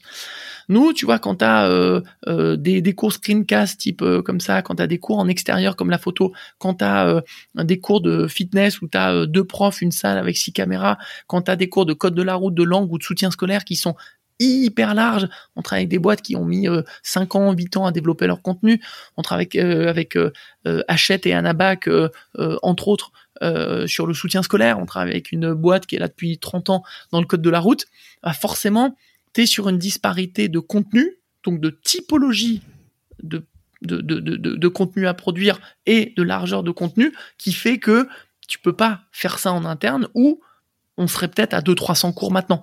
Mais encore une fois, euh, l'objectif, c'est d'avoir plus de gruyère que de trous. Mais le fait de ne pas avoir levé de l'argent, euh, c'est empêché d'avoir un marketing euh, enfin omniprésent, d'être omniprésent, d'être euh, de pas avoir de limites, enfin ou, peu de limites. Aujourd'hui, aujourd'hui, est-ce que ça a beaucoup d'avantages de pas lever de l'argent hein. Mmh. euh, Tu es maître à bord, mais l'accélération est beaucoup plus faible. Mmh. Est-ce que c'est quelque chose que tu ferais euh, pareil à refaire? Euh... tu toujours attendre de lever de l'argent de toute façon. Mais ouais, ouais, non, Alors, euh, il y a deux, y a, enfin, pour répondre à, tes différents euh, points. Qui la question, la question d'après, tu peux la joindre. La question d'après, ça va être quelles ont été les galères. Si ça a été galère. Ouais. Voilà. En, en fait, le truc, c'est qu'effectivement, on n'a pas assez de notoriété. Là, on fait un hmm. travail de branding, etc. Donc, d'ici la fin de l'année, on va pouvoir euh, bien communiquer. Oui, quand tu lèves pas d'argent, c'est plus lent. Ça, c'est une, c'est une certitude. Les corollaires, il y en a plusieurs. Tu dépenses bien l'argent honnêtement, quand tu as 5 millions qui arrivent sur ton compte et que tu as quelques années, euh, tu vas te mettre à, cramer, à compenser, euh, à avoir des trop en bureau, euh, à faire des campagnes en test à 20 000 balles, à faire du média qui sert à rien et qui a pas de ROI, et tu vas cramer beaucoup d'argent inutilement. Et aussi, ça c'est quelque chose qu'on raconte moins, mais toutes les boîtes qui se vendent et qu'on fait beaucoup de levées, bah finalement, tu as le fonds qui prend euh, la grande majeure partie de la somme, et puis euh, tu as les entrepreneurs qui ont vendu, qui très souvent, mais même très très souvent, mais ça se, ils, ils, vont pas le faire dans leur storytelling, sortent un peu à poil, parce qu'il leur reste beaucoup de pourcents, parce que le fonds a des taux de liquidation préférentielles. Donc finalement, tu travailles 5-10 ans, beaucoup, beaucoup, a des boîtes, elles ressortent, elles ont euh, les fondeurs, ils ont même pas un million ou un ou deux millions, tu vois, avant impôt. Et donc ça, tu te dis, waouh, euh, c'est le, le salariat, c'est un kiff. Mais si finalement tu étires tes 5-10 ans et que tu touches la même chose que si tu avais été salarié, je trouve que le, le, le, le, reward pour une boîte qui a marché, qui s'est vendue, je parle pas pour une boîte qui fail, il est, il est, il est pas, il est pas normal, tu vois. Et donc il faut savoir, euh, il faut savoir, oui, à un moment se, se, se, redresser un peu plus les, les retrousser, pardon, un peu plus les, les manches pour y aller, quoi. Tu te souviens d'une grosse galère, ta plus grosse galère? Les galères, enfin, les galères qui font toujours peur. En fait, en fait ça s'est passé comme tu voulais que ça se passe ou euh, et à un moment tu t'es rendu compte que tu avais un carton dans les mains? Euh, en fait, c'est marrant. Moi, je pensais au moment de monter, il y a eu euh, un stack qui s'était revendu peut-être deux ans avant, qu'une startup, ça durait deux trois ans, et soit ça marchait, ça se revendait au bout de trois ans, soit ça failait et ça et ça failait au bout de trois ans. Et en fait, bah, je me suis rendu compte que tout était beaucoup plus long pour des boîtes fondées ou enfin qui avaient levé ou non. Et en étant à la pépinière, avec plein, plein, plein d'exemples, je voyais que c'était vraiment au bout de, de 5-6 ans que ça, que ça, que ça décollait. Finalement, les, les, les, les, les galères ou difficultés, pour moi, c'était plus euh, au moment où tu as une personne euh, qui part ou une personne Ah oui. qui fait pas l'affaire. À chaque fois, tu dis oh, ça va être compliqué, il y a un trou, comment on va faire? Et puis finalement, à chaque fois, six mois après, tu as retrouvé une personne, tu as complètement step up, mieux. as amélioré ton Mm. recrutement en qualité, en seniorité, en, déli- en, en, en, en, en delivery et, et excellence, en, en valeur, en fun to work with. Et finalement, tu dis, waouh, c'était vachement mieux qu'avant. Mais sur le moment, ça a toujours été un peu les petites, l'entreprise, les hein. ouais, les petites frayeurs, les petits trucs. Tu te dis toujours, mais comment je fais? Et donc maintenant, bah, je pense qu'on a un peu plus de recul et un peu plus blindé en disant, bon, c'est la vie de l'entreprise. Donc plutôt que se stresser, se paniquer, on se dit, bon, bah finalement, comment est-ce qu'on va faire pour transformer ce petit point un peu relou euh, en un point positif, même si il y a une petite période un peu painful parce que tu te reprends des choses en boomerang, euh, tu as un peu plus de travail, euh, ça crée parfois un peu de friction dans les équipes ou avec les clients, mais euh, voilà, comment transformer ça en point positif, ce qu'il est à chaque fois. Et donc finalement, l'équation, c'est plutôt comment cette période de, de transition euh, tu fais pour qu'elle soit la plus lente possible. Qu'est-ce qu'on peut apprendre chez toi Euh, Alors, on, on apprend plein de choses. On a, tu, as, dit 1300, 1400 cours. Euh, quelles sont les choses Donc, je pense qu'on peut quasiment tout apprendre. Qu'est-ce qu'on peut apprendre chez toi qu'on trouve pas ailleurs Et quels Mhm. sont les cours les plus dingues que tu que vous proposez? Ouais. Alors, je je dirais que ce qu'on ce qu'on retrouve pas ailleurs, c'est c'est un euh, ce côté euh, one top shop. Tu vas tout trouver chez nous. Hmm. Et deuxièmement, tu vas tout trouver qui est qualitatif et qui est dispensé par un expert. Ce que nous on appelle un expert, c'est quelqu'un qui euh, est dans le domaine depuis euh, 30-40 ans pour le piano euh, euh, ou Excel ou, ou- ou le dessin, peut-être que depuis euh, euh, 5-10 ans sur Insta. Donc c'est pas du C2C, c'est pas n'importe qui qui va t'enseigner. C'est quelqu'un qui a la crédibilité, l'autorité, qui a enseigné en offline, par exemple dans une école, dans un organisme de formation, qui a enseigné également en online, donc qui comprend euh, le fait que quand t'as pas un élève en face de toi euh, ou derrière l'écran, bah faut qu'avoir un cours qui est totalement euh, qui se suivent de manière totalement indépendante. Donc ça sont les, euh, les, les, les grosses valeurs ajoutées. Ensuite, pour répondre à ta question, on a tous les classiques, euh, euh, le management, la bureautique, euh, le bien-être, les langues avec de l'anglais, mais aussi du français langue étrangère, aussi du du, du, du, du, du, breton, aussi de la langue des signes, etc. Oui, mais par est- si tu prends par exemple du, du, du chinois, je sais pas si vous faites du chinois, par exemple, Mhm. ou euh, peu importe. Euh, je sais pas combien de temps dure le cours, mais euh,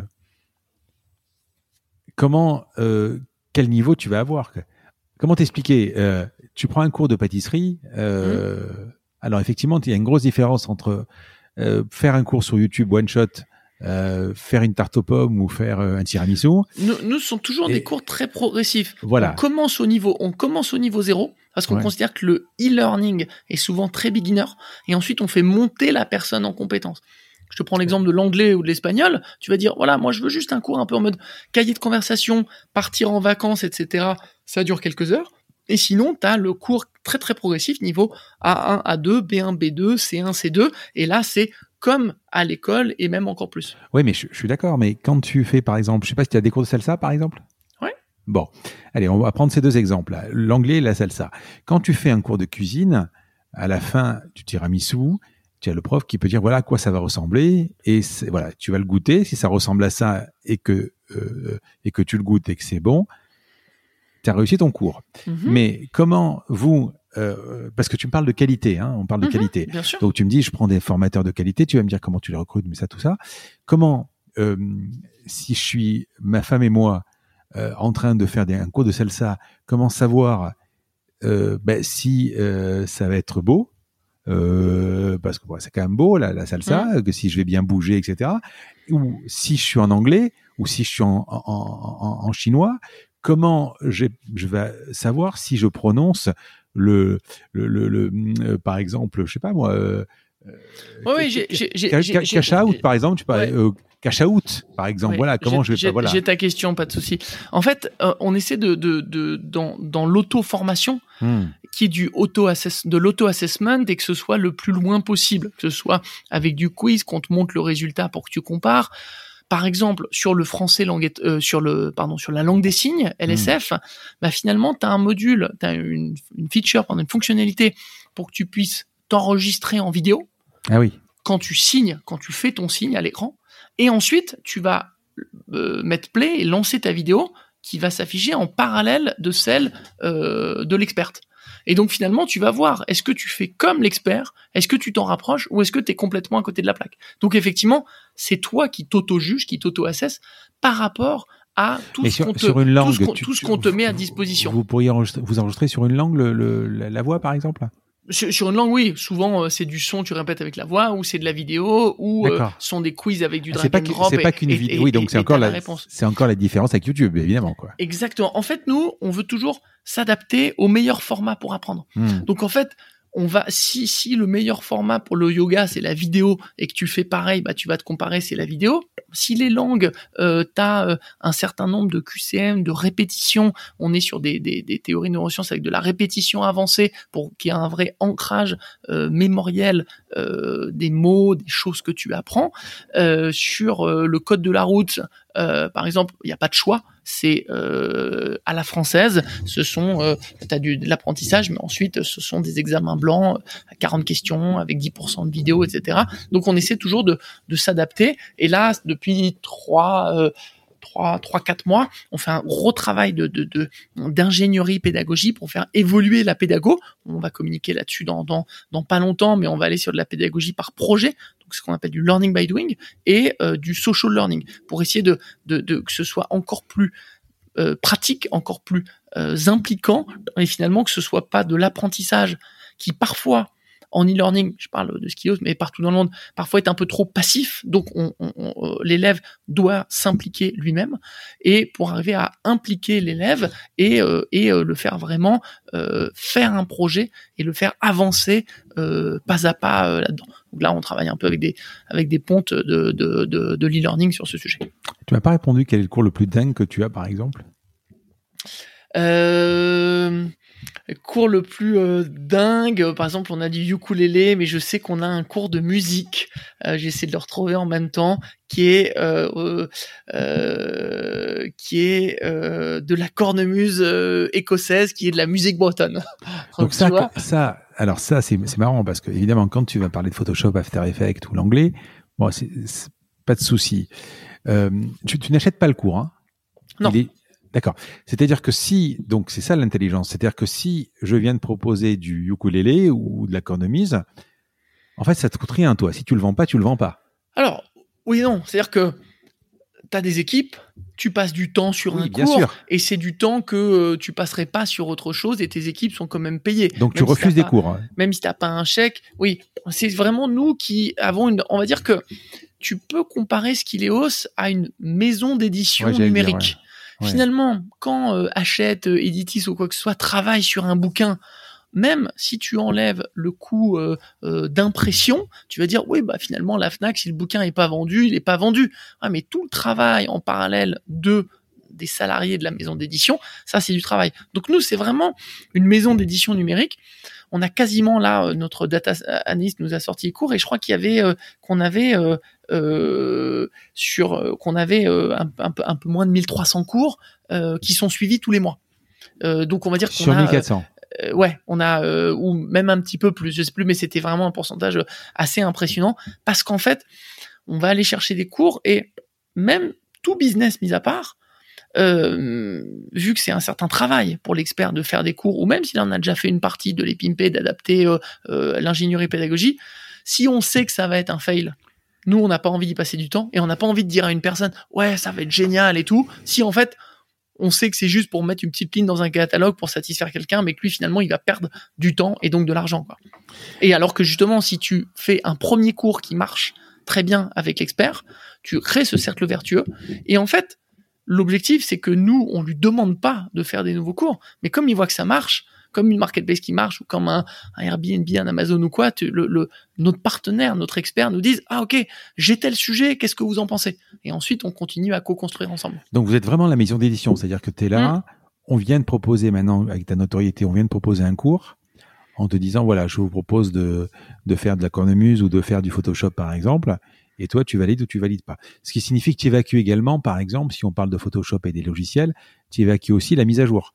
C'est-à-dire que quand tu as la version 2023 euh, qui va sortir de, la, suite Adobe, par exemple, mm. c'est pas ton, enfin c'est pas que c'est pas ton problème. Bien sûr qu'il faut que tu sois mm. au goût du jour en termes informatiques, mais c'est le truc de l'expert s'il veut continuer à vendre aussi. Lui, mm-hmm. il est obligé de mettre à jour sa version on se tient quand même au courant parce qu'en fait, euh, euh, un expert, ça reste un humain qui a sa vie. Hmm. Euh, il a le Covid, il a un problème de famille, il a un problème de santé. Bah, peut-être que c'est plus après qu'il est passé sur autre chose, qu'il a gagné au loto. donc, donc tu recrutes, tu vas, tu vas, on, se tient quand même au courant pour, pour, pour, tout ça. Tu peux recruter une autre personne, enfin recruter. Exactement. En fait, si tu as une nouvelle version du logiciel qui sort, mais l'expert te dit, désolé, j'ai une énorme actu sur autre chose. Et pendant un an, je ne malheureusement, je ne sais pas que je ne veux pas, mais je ne peux pas et on va lui dire, bah nous, on ne peut pas attendre un an, donc bah tant pis, on travaillera ensemble sur la version suivante ou sur un autre chose. Tu vois, tu as euh, Photoshop pour les photos, Insta euh, euh, pour les photographes, Insta pour le culinaire, etc. Et donc ensuite, tu travailles sur des spécialités et tu, développes tes, branches. Juste un truc, je pense à, un truc. moi, j'écoute, tu t'imagines, tu l'imagines, moi j'écoute énormément de podcasts. Mm-hmm. vous n'avez pas eu envie, et j'ai pense pas que ça existe, euh, faire ce genre de choses, mais à l'audio uniquement, pour pouvoir, euh, tu sais, les grands routiers ou quoi, ceux qui font beaucoup de mmh. voitures, se former sur quelque chose à l'audio. Alors, c'est complètement, c'est un sujet qui nous, qui nous, qui nous, qui est en réflexion. Mmh. Euh, on a d'autres sujets euh, prio avant, euh, et c'est effectivement de se dire, euh, tu Après, j'ai Coubert, moi j'ai, j'ai, enfin, bon, Coubert c'est encore différent. Hein, mais, ouais. ouais, mais tu mmh. vois, moi par exemple, bah, je suis déjà pas mal devant l'ordi, et c'est vrai que quand par exemple je vais faire un footing, souvent j'écoute musique ou podcast. Mmh. Et donc il y a des environnements pareils qu'on cuisine, etc. Donc je pense que c'est hyper pertinent. Donc soit nos cours on verra lesquels peuvent être mis en podcast, mais nos cours en pur podcast, non, parce que bah, s'il y avait aucune valeur ajoutée dans l'image, bah, dans ce cas-là, euh, on les on les ferait pas. Hmm. Euh, mais effectivement, comment mettre en plus du podcast, en complément ou des cours podcast. Mais en tout cas, c'est vraiment un, un, format qui nous intéresse et dans les choses vers lesquelles on pourrait aller, c'est de se dire apprendre toujours au meilleur moment de ta journée, et ben peut-être que le matin tu es en vélo et donc euh, et donc que tu vas être un podcast et ensuite au bureau ou dans le métro au retour euh, parce qu'il pleut, bah tu vas être euh, enfin au bureau tu vas être sur le web et au retour en métro ou en transport parce qu'il pleut, tu vas être sur ton application avec ton cours que tu as downloadé par exemple avant. donc voilà, donc histoire de de s'adapter finalement et d'être très facilement dans les bons moments d'apprentissage. Bons moments de vie pour l'apprentissage. Je vais te sortir deux chiffres. Vas-y. Euh, apprendre la photo en 47 heures chez vous, c'est 47 heures, il me semble, le, le, truc. Ça me paraît beaucoup. Alors, t'as peut-être, c'est peut-être un, j'ai, j'ai, un, j'ai un petit doute à moins que ce soit, euh, que ce soit un, un, parcours devenir photographe, peut-être. Ouais, c'est d'être ça. Ça doit être ça, devenir photographe. Ouais. Et euh, écrire un livre en 50 minutes. Hmm. Comment Alors, euh, je, je, est-ce que euh, ces 47 heures c'est pas d'abord un frein Est-ce que 50 minutes à apprendre à écrire un bouquin avant d'écouter le truc ou de mmh. voir le truc, c'est pas déceptif Et mmh. d'un autre côté, 47 heures, ça fait pas euh, peur, quoi. Alors, quelques, quelques, quelques chiffres pour remettre. Mmh. En fait, 47 heures, je suis sur la page et je regarde en même temps les cours de photo. Là, il y en a, euh, euh, il y en a, il y en a plein, mais je t'en prends deux sur les fondamentaux, les techniques avancées. Hmm. Il y en a un de 3h30 et l'autre de 6h10. En fait, 40, donc ça sont deux cours pour hmm. vraiment maîtriser toute la photo. On va dire 3 et 6 heures. 47 heures, c'est devenir photographe. Là, tu n'es plus juste dans une optique, je veux apprendre la photo, mais je vais devenir photographe et donc y consacrer pas mal de mois. Et là, on t'apprend euh, la photo, les spécialités, toutes les spécialités euh, du Photoshop, comment même vendre ses photos sur Internet sur des plateformes microstock type Shutterstock. Donc là, c'est un parcours. Ça va être encore différent de juste les cours qu'on propose. C'est encore quelque chose de euh, qui va un petit peu plus loin. Ensuite, nous, la durée moyenne de cours, on va dire, ça va être entre une heure et demie et trois heures. Euh, on essaye de pas faire des cours, euh, tu vois, moins de moins de 45-50 minutes. Sinon, pour nous, c'est trop, euh, c'est trop du tuto. Mmh. Mais en fait, voilà, si il y a quelque chose comme comme la gestion du temps avec la méthode Pomodoro, avec Get Things Done ou autre chose qui s'apprend bien en 50 minutes, on va pas aller rajouter de la confiture. Mais effectivement, la durée moyenne, ça va être entre une heure et demie et trois heures à peu près. D'accord. Euh, et il y a, tu peux avoir une interactivité? Mais c'est très intéressant parce que euh, parce que ça veut dire que même si on a mis le parcours, même si ça veut dire devenir photographe, bah, même toi qu'à l'habitude tu vois et tu enregistres que c'est 47 heures. C'est-à-dire que même si on a distingué les designs, il faut qu'on mette mieux en exergue le fait que ce parcours est composé d'une dizaine de cours et que c'est pas tout à fait euh, la même chose. Mais, mais après, si tu veux, enfin moi j'ai pris des cours de dessin par exemple. Alors après le dessin évidemment, tu peux commencer par le croquis, mais après tu peux faire le squelette, après tu peux faire euh, euh, les ombrés, après tu peux faire les animaux, tu peux faire les visages, il y a, y a, la main, il y, a plein de choses. Donc c'est sûr que c'est des cours qui prennent 20 heures déjà, 20 heures parce que rien qu'un cours sur une main, c'est une heure quoi. voilà quoi. Continuons. Euh, tu peux avoir une interactivité, c'est-à-dire que tu peux poser des questions?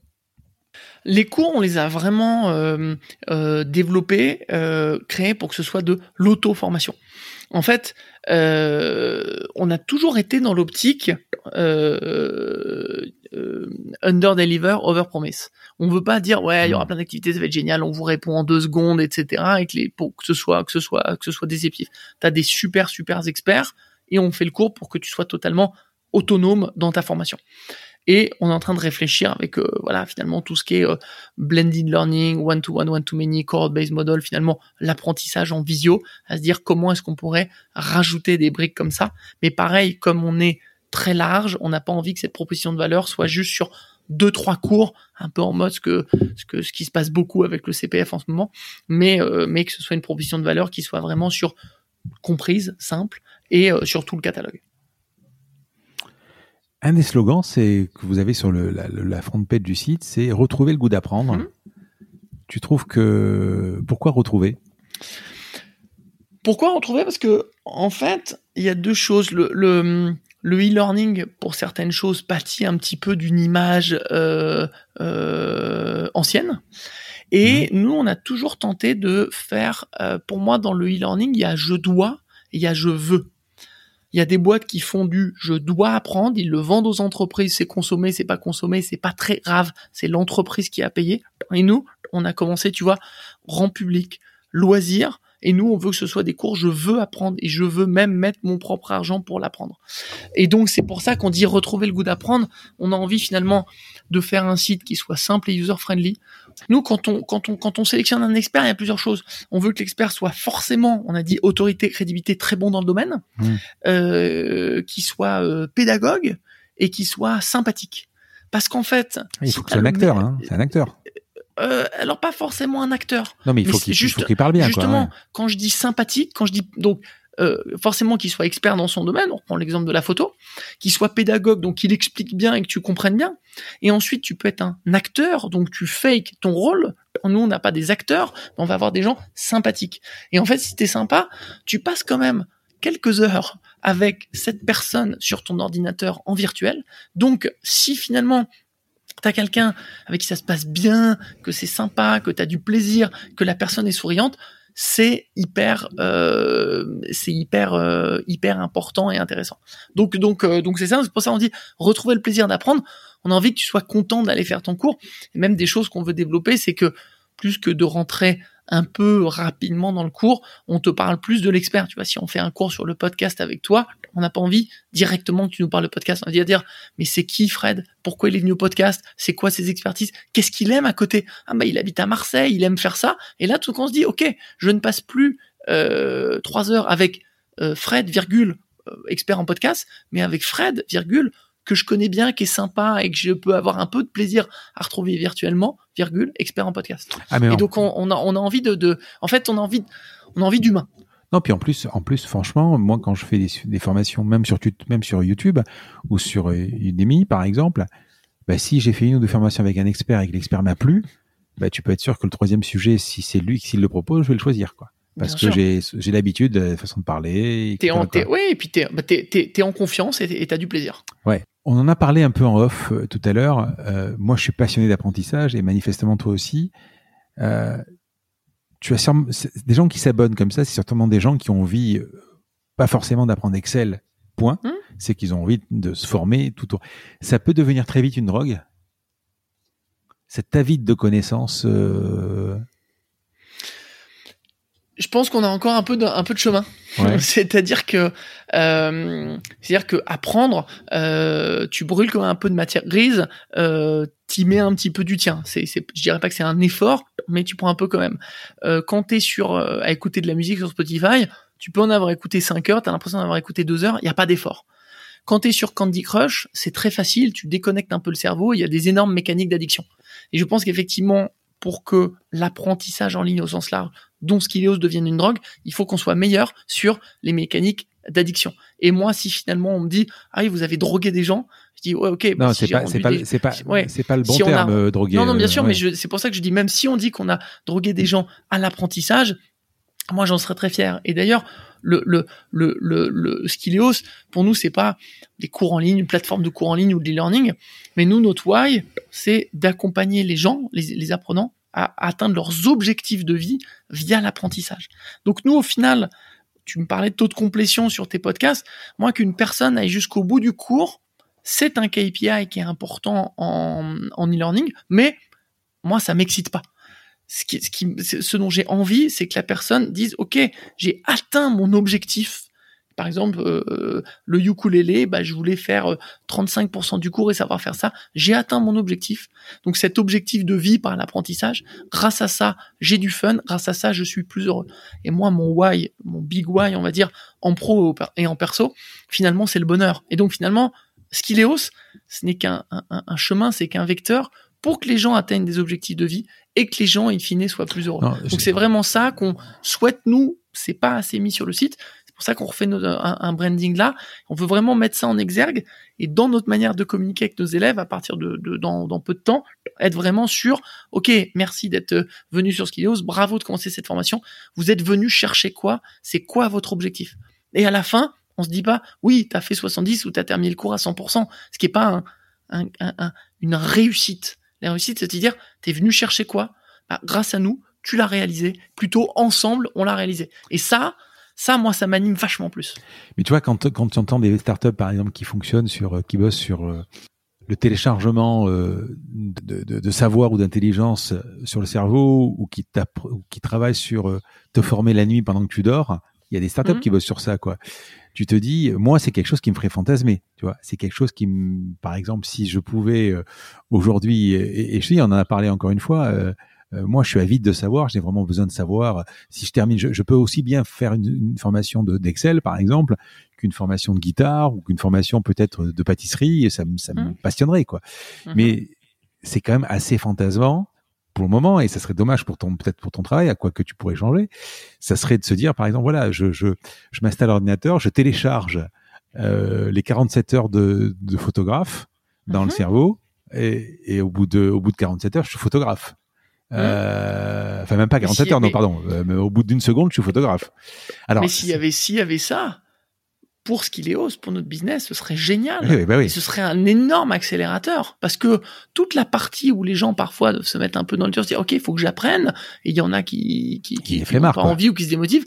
Si tu dis, voilà, le, le savoir minimum et maintenant aller pratiquer, aller plus loin, euh, bah finalement, je pense que il y a plus d'heures de guitare faite par les gens qui jouent déjà de la guitare que par des gens qui sont en, qui sont en train de l'apprendre. Donc euh, ce serait génial. Mais je je connais pas bien. C'est t'as raison. C'est c'est grisant, c'est fantasmant, ça fait un peu. Ça peut être, ça, peut être, ça, peut être dangereux aussi. Ça peut être dangereux parce et puis ça ça ça pose plein de questions sur qui que quoi comment est-ce vraiment possible où est-ce qu'on en est qu'est-ce qui se passe est-ce que notre cerveau peut-être pendant la nuit, doit être en repos, doit être en sommeil profond, et finalement, si on, on te sollicite en permanence, est-ce qu'à la fin t'es pas burné? J'en ai aucune idée, je connais ah pas. de toute façon, je sais même pas, je sais même pas où ils sont, ils sont dans les avancées, mais c'est sûr que si tu pouvais, si demain euh, euh, tu, tu, tu vends un, truc à 20 euros pour devenir Mozart, euh, mm. et que tu et que et que tu as 2000 Mozart d'un coup, c'est Mozart sera plus Mozart, quoi.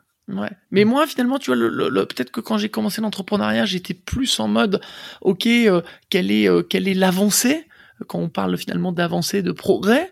Maintenant, ces thématiques m'intéressent moins et je suis plus en mode, est-ce que ça drive du bonheur hmm.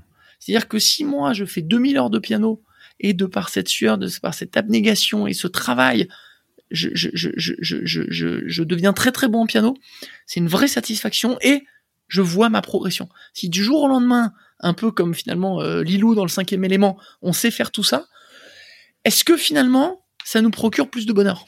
Je ne sais pas. Et finalement, moi, c'est vraiment ça. Euh, mon drive est la question que je, mette, je tente de mettre au ah ben, centre des choses. Finalement, si on était tous dans, dans cette terre dix fois plus bêtes et dix fois moins cultivés, bah, ça changerait rien. Vu de toute façon, on est tous en valeur relative sur cette terre. Ah mais tu parles inconvaincu, j'en ai parlé. Alors c'est un peu connexe, mais j'en ai parlé. Euh, je parlais d'une collection. Tu vois, on parle de Tintin. Moi, je suis mmh. gros collectionneur Tintin. C'est une vie de collection. Bon, euh, si maintenant euh, j'étais super riche et j'achète toute la collection d'un coup, mmh. ben, t'as pas eu les galères de trouver, de chercher, de fouiner, de, de, de chiner, etc. Tu as tout d'un coup, t'as payé. Envie d'avoir envie, de ne pas pouvoir, d'attendre un train à 30, 000 balles et tu dis c'est compliqué, ou qu'il soit dispo, parce que quand, euh, quand euh, money is not an issue et que tu peux dire un truc à 30 000, le mec veut pas vendre et tu le payes 300, il va dire bon, vous m'avez fait une offre que je peux pas refuser. Bon bah voilà, c'est pas la même. Et ensuite, tu repasserais sur un autre kiff un peu plus inatteignable. C'est pour ça qu'on voit souvent que les, gens commencent à avoir pas mal d'argent. Tu vois l'exemple de Pinot euh, père. Bon, bah, à un moment ils vont dans l'art parce que l'art c'est plus de l'argent, c'est une accessibilité ah qui est vraiment très différente. Ah mais c'est sûr que quand tu, tu, tu as acheté ta belle voiture, ton avion et ton super bateau, qu'est-ce qui te reste euh, C'est sûr. Aller sur la moi, lune. Tu vois, ouais. Moi, tous ces trucs-là, ça m'attire pas du tout. Hmm. Euh, tu vois, demain, j'aurai 10 millions sur mon compte, 100 millions, un bateau, une, une voiture, etc. Ça me, ça me, ça ne m'apporte pas de bonheur moi je sais que le, le next euh, euh, euh, step ou projet, ce serait vraiment sur l'humain, sur l'humanitaire, rendre les gens plus heureux, quelque chose qui est finalement tu vas tu vas aider ton prochain. Mais avoir plus de choses matérielles, plus grand, plus beau, plus clinquant ou quoi, moi ça, ça me ça me c'est pas un drive. Est-ce que tu peux me donner quelques métriques? Alors je sais pas, euh, euh, nombre de profs, euh, nombre de collaborateurs, nombre d'abonnés, euh, CA mhm. si tu le communiques, etc. Vas-y. Alors, euh, donc effectivement, tu es sur un, site de cours en ligne qui est regroupé en cinq euh, en cinq univers. Je fais un peu mhm. ça pour expliquer. Euh, pro loisirs, bien-être, langue et jeunesse. Euh, tu as à peu près 1400 cours et formations en ligne. On euh, à peu près 350 experts sur le site. Donc on va dire qu'on a 200 euh, partenaires et parfois on a un point de contact et il y a plusieurs experts derrière. Exemple, euh, une euh, TPE ou PME sur la bureautique ou sur le yoga. en termes de en termes de, de CA, euh, c'est vrai qu'on ne pas trop dessus, mais bon, euh, soyons fous, allons-y. Euh, on a on a fait 3.3 l'année dernière, mmh. enfin à, fin 2021. On veut faire 6 6 cette année, et là on est vraiment dans de la scalabilité. On va dire qu'on a mis longtemps à poser les bases, en même temps construire la plateforme et remplir le catalogue. Et maintenant, on est vraiment dans de la distribution et on commence à plus s'amuser et pouvoir euh, et pouvoir scaler. Ouais, et puis il faut travailler la marque aussi là. Tu, tu en parlais tout à l'heure. exactement. Il y a plein de sujets qu'on fait en même temps. Euh, en, en, termes de, de, de, salariés, on est à peu près 55 euh, actuellement, répartis en pôles grosse euh, sales, product, tech, pédagogie évidemment. Et euh, GNA dans le GNA on a euh, on a finance RH euh, euh, DG chief of staff. Euh, donc voilà quelques quelques quelques métriques. Et on est on a des bureaux à Paris on est dans le centre de Paris à Bourse. On a quelques devs en full remote. On est passé au full remote pour les devs. Et, et voilà. Pas d'international. En termes de bureau en termes de formation? En termes de formation, on n'est qu'en français. Donc en français, pour nous, c'est France, Suisse, Belgique, Canada. Mmh. Et ensuite, euh, si on, met, on a encore un peu de travail avant de mettre une deuxième langue, euh, de manière classique, hein, soit ce sera l'anglais, soit ce sera euh, l'espagnol ou l'italien ou quelque chose comme ça. c'est pas. Alors, tu as, tu as deux façons de le faire. Hein. Tu as la, la, la, enfin, tu as un M3 avec les sous-titres, mais ça c'est autre chose, c'est moins bien. Tu as deux façons de le faire. Tu as soit enregistrer une nouvelle vidéo, soit un Mhm. doublage. Vous pourriez envisager un doublage? Alors, je parle pas. Attention, je parle pas d'Excel dans lequel il faut qu'il y ait le truc en français et compagnie. Ça c'est compliqué. Par contre, pour un cours de salsa, par exemple, un cours de cuisine, tu pourrais envisager un doublage.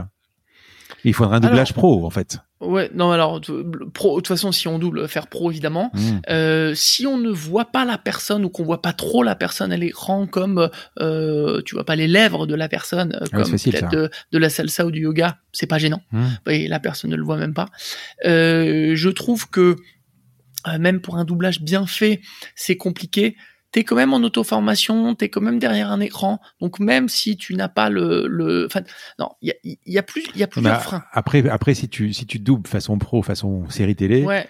la sauce pour- la sauce cou- risque de coûter plus cher que le poisson, quoi. Parce que si tu te rends pour des Ouais. acteurs et tout ça, c'est compliqué, quoi. Pour moi, en fait, t'as deux freins. Ouais. C'est que tu sais quand même que la personne n'est pas de ta langue. Ouais. Donc, pour créer le contact, c'est plus compliqué. Et en fait, là, quand on parle de doublage, on pense à, un- cours qui est euh, purement une personne face cam. Le, le truc purement une personne face cam, on n'en fait plus des cours comme ça. Peut-être qu'il nous en reste, mais on n'en fait plus. C'est-à-dire que si moi, tu me parles pendant un quart d'heure face cam, je vais décrocher. Donc, en fait, j'ai besoin d'incrustation. euh, avec euh, des chapitres qui défilent, j'ai besoin de schémas, j'ai besoin de qui sort d'un storyboard, j'ai besoin d'explications. Et en fait, tout ça, euh, bah, faudra le refaire dans une autre langue. Donc, euh, c'est peut-être pertinent d'effectivement redémarrer et d'être totalement dans une autre langue. J'ai une critique, par contre. Euh, pourquoi vous n'avez pas de wishlist?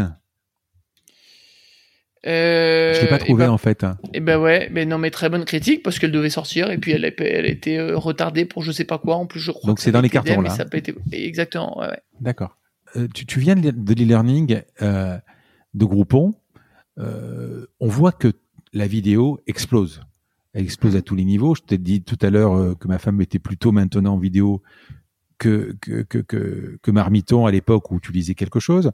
Euh, on voit que par exemple TikTok, euh, même si YouTube existait, même si Facebook, etc., et les stories, TikTok, ça a explosé, c'est pas si vieux que ça.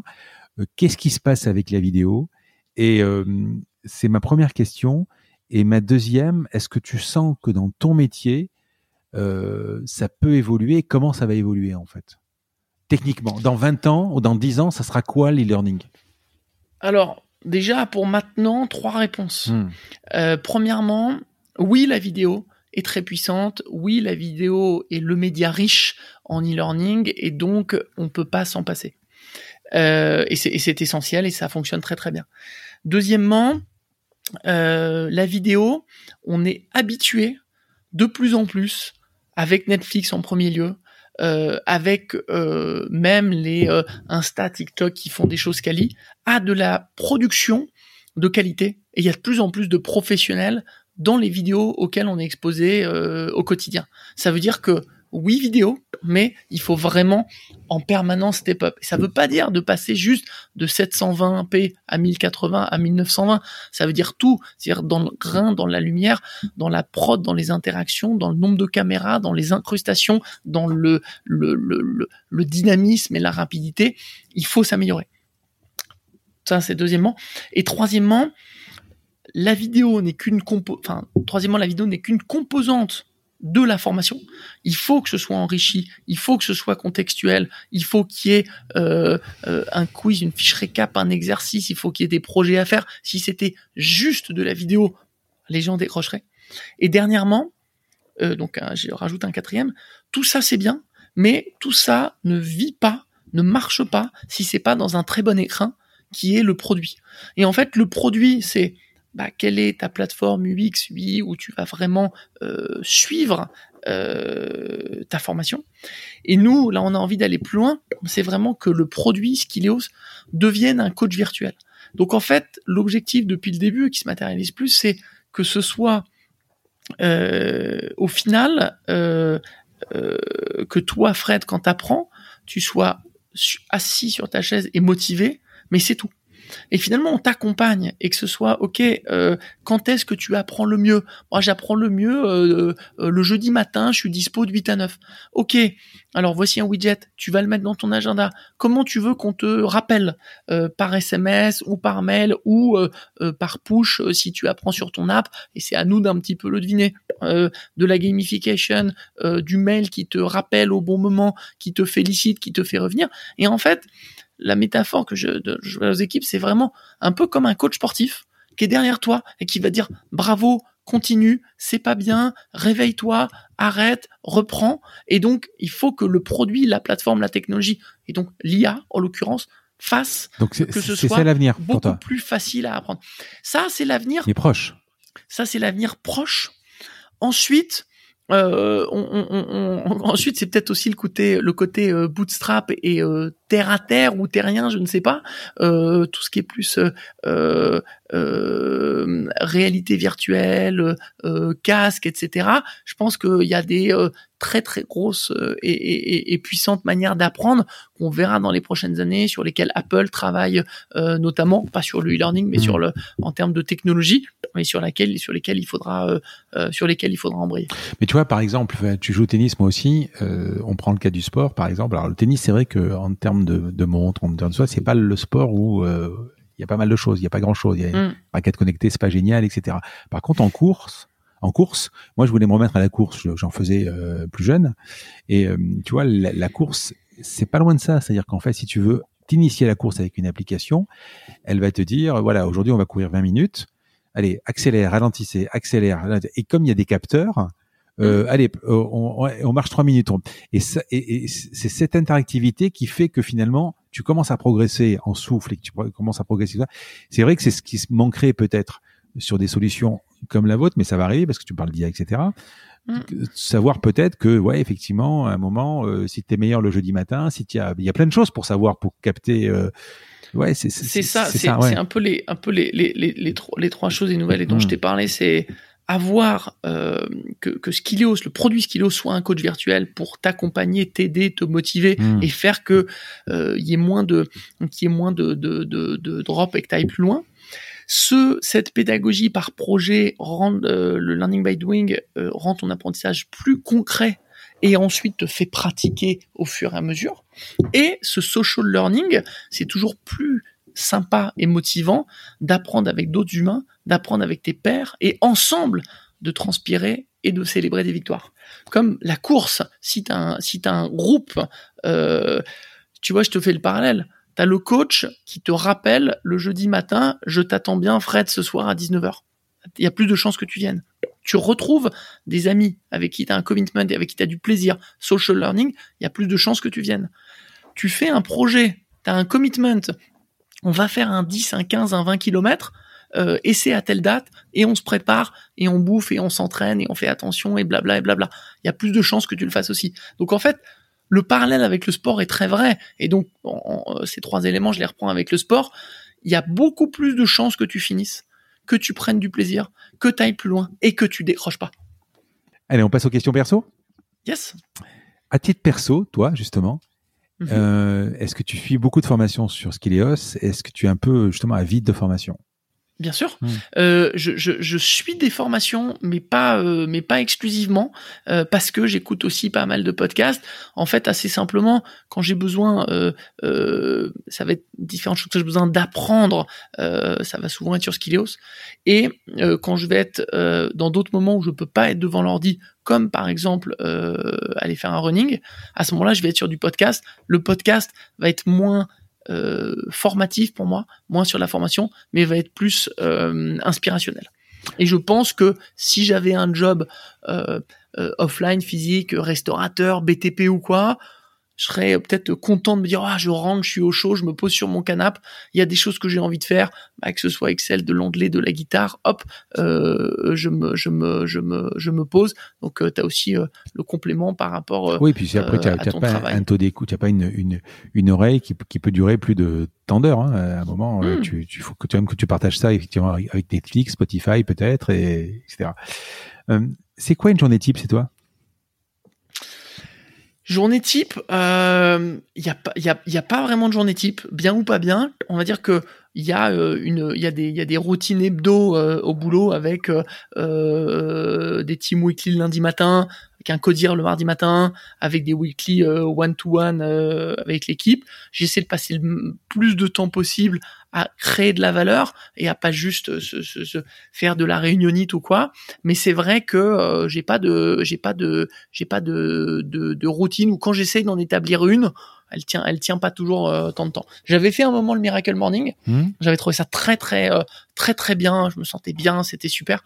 Puis finalement, tu fais euh, un foot hein, qui termine tard, t'as un dîner un soir, t'as un rush de boulot et ça te casse un peu euh, un peu rapidement euh, ton Miracle Morning que je trouve un truc euh, super, mais pas à faire de manière euh, jusque boutiste. Euh, Tu vois, la baseline du bouquin, c'est euh, Why do I get up every morning at 5 Bon, c'est c'est un peu le, le claim américain pour vendre. Je, pour moi, il faut juste se lever euh, une heure plus tôt et prendre du, du, du me time. Et à ce moment-là, je trouve que c'est génial parce que tu au boulot, t'es relax, t'arrives à l'heure, t'as vu d'autres choses, t'as appris des choses qui sont sur un, un, scope totalement différent selon euh, tes lectures du dev perso ou ce que t'avais envie de faire le matin.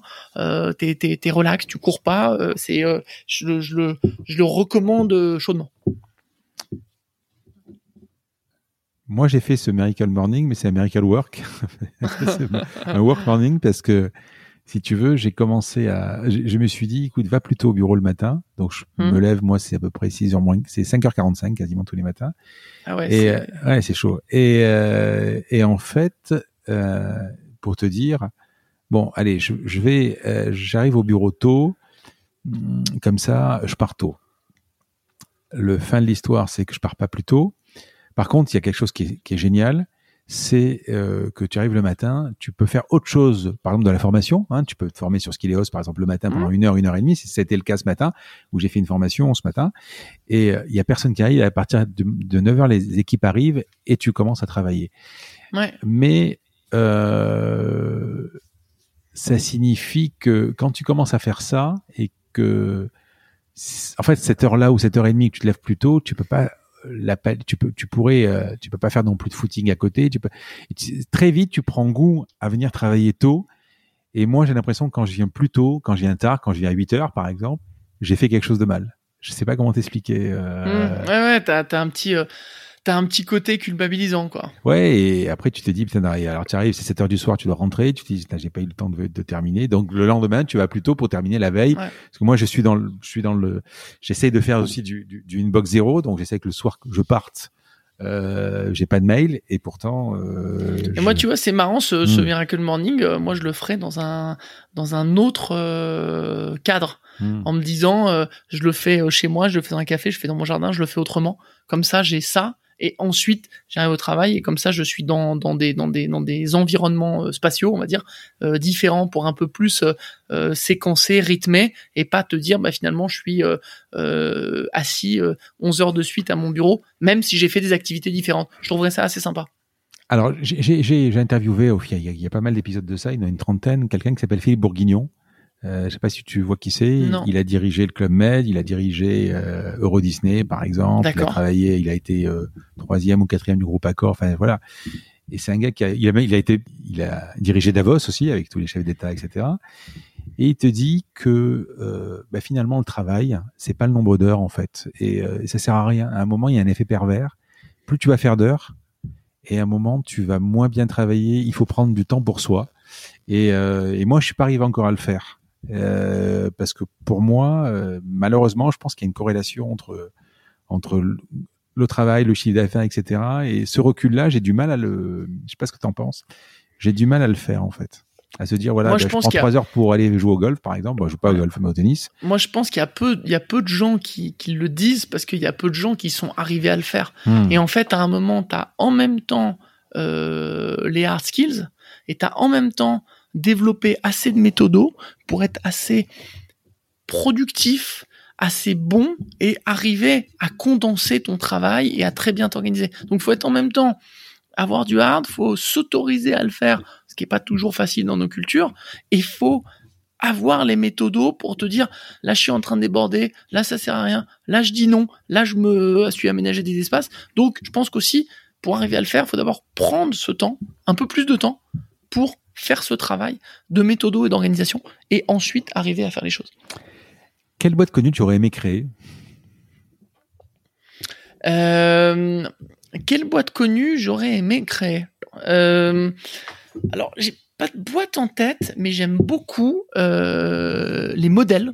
Euh, les modèles, en tout cas, à la, un peu à la Tupperware, Ouais. où finalement chaque contributeur est entrepreneur. Et je trouve que c'est hyper impliquant euh, et motivant. Et en fait, tu donnes à chacun la possibilité d'être entrepreneur. S'ils le font pas, t'es pas derrière eux. Il y a pas de Ouais, problème. c'est- euh, une sorte de, une sorte pyramide, hein, une- honnête, Ouais. mais c'est une pyramide, quoi. Ouais. Ouais, ouais, euh, ou, ou, ou même si c'est euh, même si c'est pas forcément euh, euh, modèle pyramidal, mais modèle où euh, chacun est finalement euh, un petit peu euh, un petit peu hein. honneur de son de son de son business, ouais. Ouais, c'est bien, ouais, c'est une belle réussite, ouais, c'est vrai. Et à quel personnage connu tu aurais aimé ressembler? Euh, quel personnage Entrepreneur connu ou pas hein? Ouais, et ben je vais répondre pas entrepreneur, euh, je vais répondre Martin Luther King. Euh, je trouve que le mec est passionné, enfin le mec, grand homme, hein, est passionné, euh, qu'il a fait, qui a un combat qui est assez, euh, qui est noble et qui est assez fou, et euh, et qu'il est pas justement pour avoir lu d'autres bio, par exemple celle de Mandela, Mhm. il est pas jusqu'au boutiste, jusqu'au boutiste pardon, comme un comme un Mandela qui a refusé pendant plus de 20 ans de sortir de prison parce que ça correspondait pas à l'image au combat etc. Ce que je trouve beau, mais ce que je trouve effectivement très très très très dur et pas forcément si facile quoi. Un mentor? Euh, un mentor. euh, encore une fois, je n'ai pas qui me vient en tête, mais j'ai une, phrase du fondateur euh, d'Auchan, je l'ai plus exactement en tête, mais qui m'avait plu. Iliès On, euh, ouais, ouais. Le grand-père, on lui avait dit qui sont, qui sont vos clients ou qui sont votre, vos clients les plus importants? Et il avait répondu mes salariés. Et c'est vrai, ça m'avait plu un peu en mode humain. Et j'ai mis un peu plus de temps à le comprendre quand j'ai eu un peu plus de salariés. Et c'est vrai qu'en fait, tu ne peux rien faire sans tes salariés et c'est la plus belle euh, euh, récompense, retour. Euh, c'est une aventure que tu que tu que tu que tu vis ensemble. Alors, dans, dans le même genre, à moindre échelle quand même, mais dans le même genre, j'ai interviewé aussi il y a, il y a très longtemps le, le patron de Bricorama. Ouais. Euh, j'ai un trou de mémoire, c'est Jean-Claude, euh, je l'appelle Jean, mais je sais plus. Il faudrait que tu, re- tu écoutes cet épisode parce qu'il a une sagesse et c'est ce genre de phrase que tu viens de dire, que tu as cité de Muliez. Euh, qui- tout le podcast est fait comme ça. Et j'ai adoré cet épisode D'accord. et il faudrait que tu l'écoutes. ouais. Qu'est-ce qui t'énerve? Qu'est-ce qui m'énerve? Qu'est-ce qui m'énerve? Un peu dans le, le, le- moi j'aime bien être dans du j'aime bien être dans du concret. J'aime bien avancer et quand en fait on on, crée de la valeur. Et donc ce qui m'énerve c'est quand on démarre des réus ou des choses où euh, les choses sont pas carrées, on sait pas où on va, on sait pas pourquoi et finalement que tu passes euh, les premiers quarts d'heure de la réu juste à remettre les documents, à dire quelle est la problématique, où on va, est-ce qu'on a les bons stakeholders, etc. Et en fait, j'ai envie que tout le monde soit beaucoup plus, euh, Plus vite, il faut aller plus vite. euh, ouais, bah, plus plus vite et surtout très structuré en disant ok, voilà, c'est ça, c'est pourquoi on le fait, c'est comment on va, ce sont ces choses-là, et finalement que ce soit hyper euh, hyper euh, hyper concret, hyper simple. En patron, t'es cool? Ah, faudrait, faudrait, faudrait demander à mes, à mes salariés, à mon codir. J'ai, j'ai, je, je, je sais pas. J'espère, j'esp- enfin, je crois, je crois et j'espère. Et les gens sont fidèles et je crois sont plutôt, euh, euh, sont plutôt satisfaits, heureux. Ensuite, je peux avoir aussi les choses qui me, qui me, qui me bug et qui m'énervent. Et ils doivent, ils doivent dire que j'ai sûrement, euh, je pense comme tous, euh, comme tous mes travers, quoi. Est-ce que tu pourrais me donner deux, trois étapes de ta vie professionnelle qui t'ont marqué? Donc, autrement dit, euh, des images, des photos euh, professionnelles, hein, euh, Ouais, ouais, ouais. qui t'ont marqué. Ouais.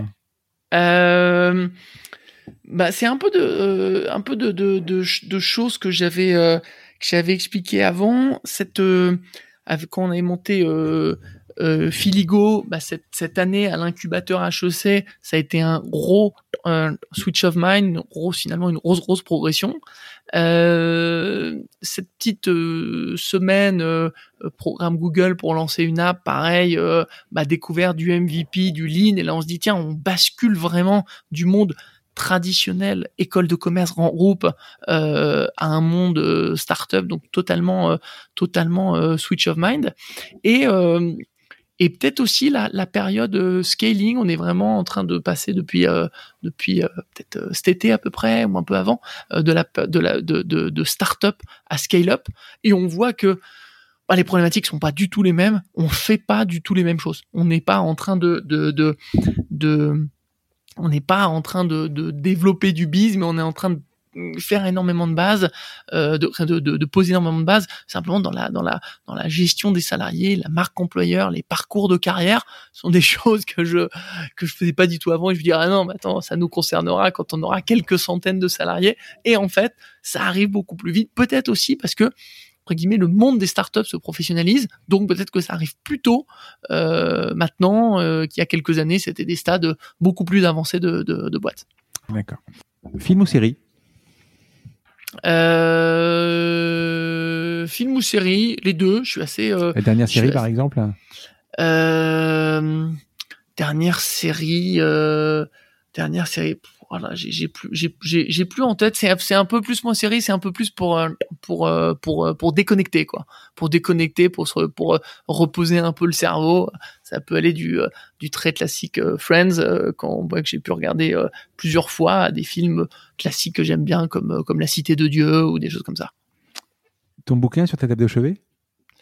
Euh, excellent, excellent bouquin que j'ai fini il y a pas longtemps, euh, qui s'appelle, euh, enfin deux, bouquins là qui m'ont plus récemment, euh, un qui s'appelle euh, L'espion et le traître, euh, qui est sur le plus grand agent double du KGB, qui était aussi pour le pour le pour le MI6, mmh. un, un, espion qui s'appelle Oleg Gordieski et qui a potentiellement éviter une troisième guerre mondiale, en espérant, en espérant qu'elle va pas arriver là. Mmh. Euh, très très bien. Et là, je suis en train de lire euh, euh un bouquin euh, vachement beau et inspirant qui s'appelle Point sourire d'enfant, qui est une asso au Cambodge, qui a été créée par deux jeunes retraités il y a une, il y a une trentaine d'années, dont l'un était avait fait sa carrière chez IBM et avait envie de faire autre chose. et ils ont créé toute une école, centre, etc. pour les très très jeunes et très démunis à Phnom Penh au Cambodge et euh, sont des histoires qui sont euh, hyper inspirantes, entrepreneuriales, humanitaires, douces, belles, etc. et qui me et qui me tentent, euh, qui me tentent pas mal. Allez, je te pose la dernière question du podcast. Yes. Alors, ce podcast s'appelle La combinaison parce que je cherche à comprendre, tu le connais parce que tu l'écoutes, je cherche à comprendre la combinaison d'éléments, la recette, les ingrédients qui t'ont amené là où tu es arrivé. Si tu mhm. pouvais résumer à peu près la combinaison, comment tu t'es fait, comment tu es devenu, quelle est ta combinaison? Alors, quels, ingrédients ce serait euh, Moi, je dirais euh, déjà pas mal d'éthique et d'honnêteté envers euh, les salariés et les utilisateurs. Et c'est comme ça qu'on peut être voilà sustainable et garder un cap et pas se désavouer. pas mal de résilience, je pense. Est-ce que plus en bootstrap qu'en levé, je ne sais pas. En tout cas, pas mal de résilience. Avec le côté bah, un dollar, ça, ça, ça, ça, ça, ça vient d'un client. Euh, un euro, ça vient d'un client plutôt, et donc de pas le flamber encore en moment bootstrap. Et euh, et autre euh, ingrédient, c'est effectivement euh, faire le plus possible des choses répétables. Donc pas se laisser. on a pu aller sur des deals qui finalement n'avaient pas vraiment d'intérêt, mais par exemple sur la production des cours, on n'a jamais produit un cours pour quelqu'un qui n'a pas été sur la plateforme alors que il euh, y en a qui disent ok euh, bah là il y a un chèque il y a une opportunité ça me plaît j'y vais. Dans ce cas-là on a fait par exemple des cours pour une école pour un groupe d'écoles on a fait moins cher pour eux. Ça leur allait. Euh, ça a pu nous préfinancer des cours faire des cours très quali impliquer des experts et avoir ces, ces, formations et un peu step up dans la dans la dans la dans la manière de faire les cours et les avoir sur sur sur Skillos donc finalement pas se pas se pas se pas se dévier, garder son cap et se demander pourquoi on fait les choses aussi. Écoute Cyril, si on arrive à la fin, je te remercie. Franchement, c'était super. J'ai passé un super moment. J'espère que toi aussi. Merci beaucoup. Non, franchement, c'était euh, c'était super. Relax. Euh, on a presque l'impression d'être l'un en face de l'autre. On a aussi la petite vidéo, même si elle, y aura que le son, et ça ça rend la chose beaucoup plus euh, humaine et sympa. À bientôt. Merci beaucoup, Fred. À bientôt. Je vous remercie d'avoir écouté cet épisode. Comme promis, voici le code de réduction pour commander sur papeo.fr. C'est la combinaison, tout en majuscule. Je vous offre 10% de remise sur votre première commande. Parlez de ce podcast à vos amis ou à vos collègues de bureau. Partagez-le le plus possible. Abonnez-vous en cliquant sur le petit bouton s'abonner dans votre application mobile ou sur euh, votre ordinateur. Ainsi, vous serez averti dès qu'un nouvel épisode est en ligne. Je sillonne la France pour vous proposer de nouveaux invités. C'est vraiment beaucoup beaucoup de travail. Ce n'est pas mon métier, vous l'avez peut-être compris. C'est une passion que je pratique en dehors de mon job. Si vous avez apprécié cet épisode, dites-le moi avec des étoiles, 5 de préférence sur Apple Podcast, anciennement iTunes, et d'y ajouter un gentil commentaire, ça me fera plaisir. Ça me permettra également de remonter dans les classements. Et puis si vous n'êtes pas Apple, c'est pas grave, parlez-en autour de vous, partagez sur les réseaux sociaux, c'est prévu sur votre application de podcast préférée. Enfin, vous pouvez vous abonner sur lacombinaison.fr pour être averti dès qu'un nouvel épisode est en ligne. Je suis Frédéric Azoulay. N'hésitez pas à me faire remonter vos remarques, vos questions, mais aussi des invités que vous aimeriez entendre. Je vous dis à bientôt.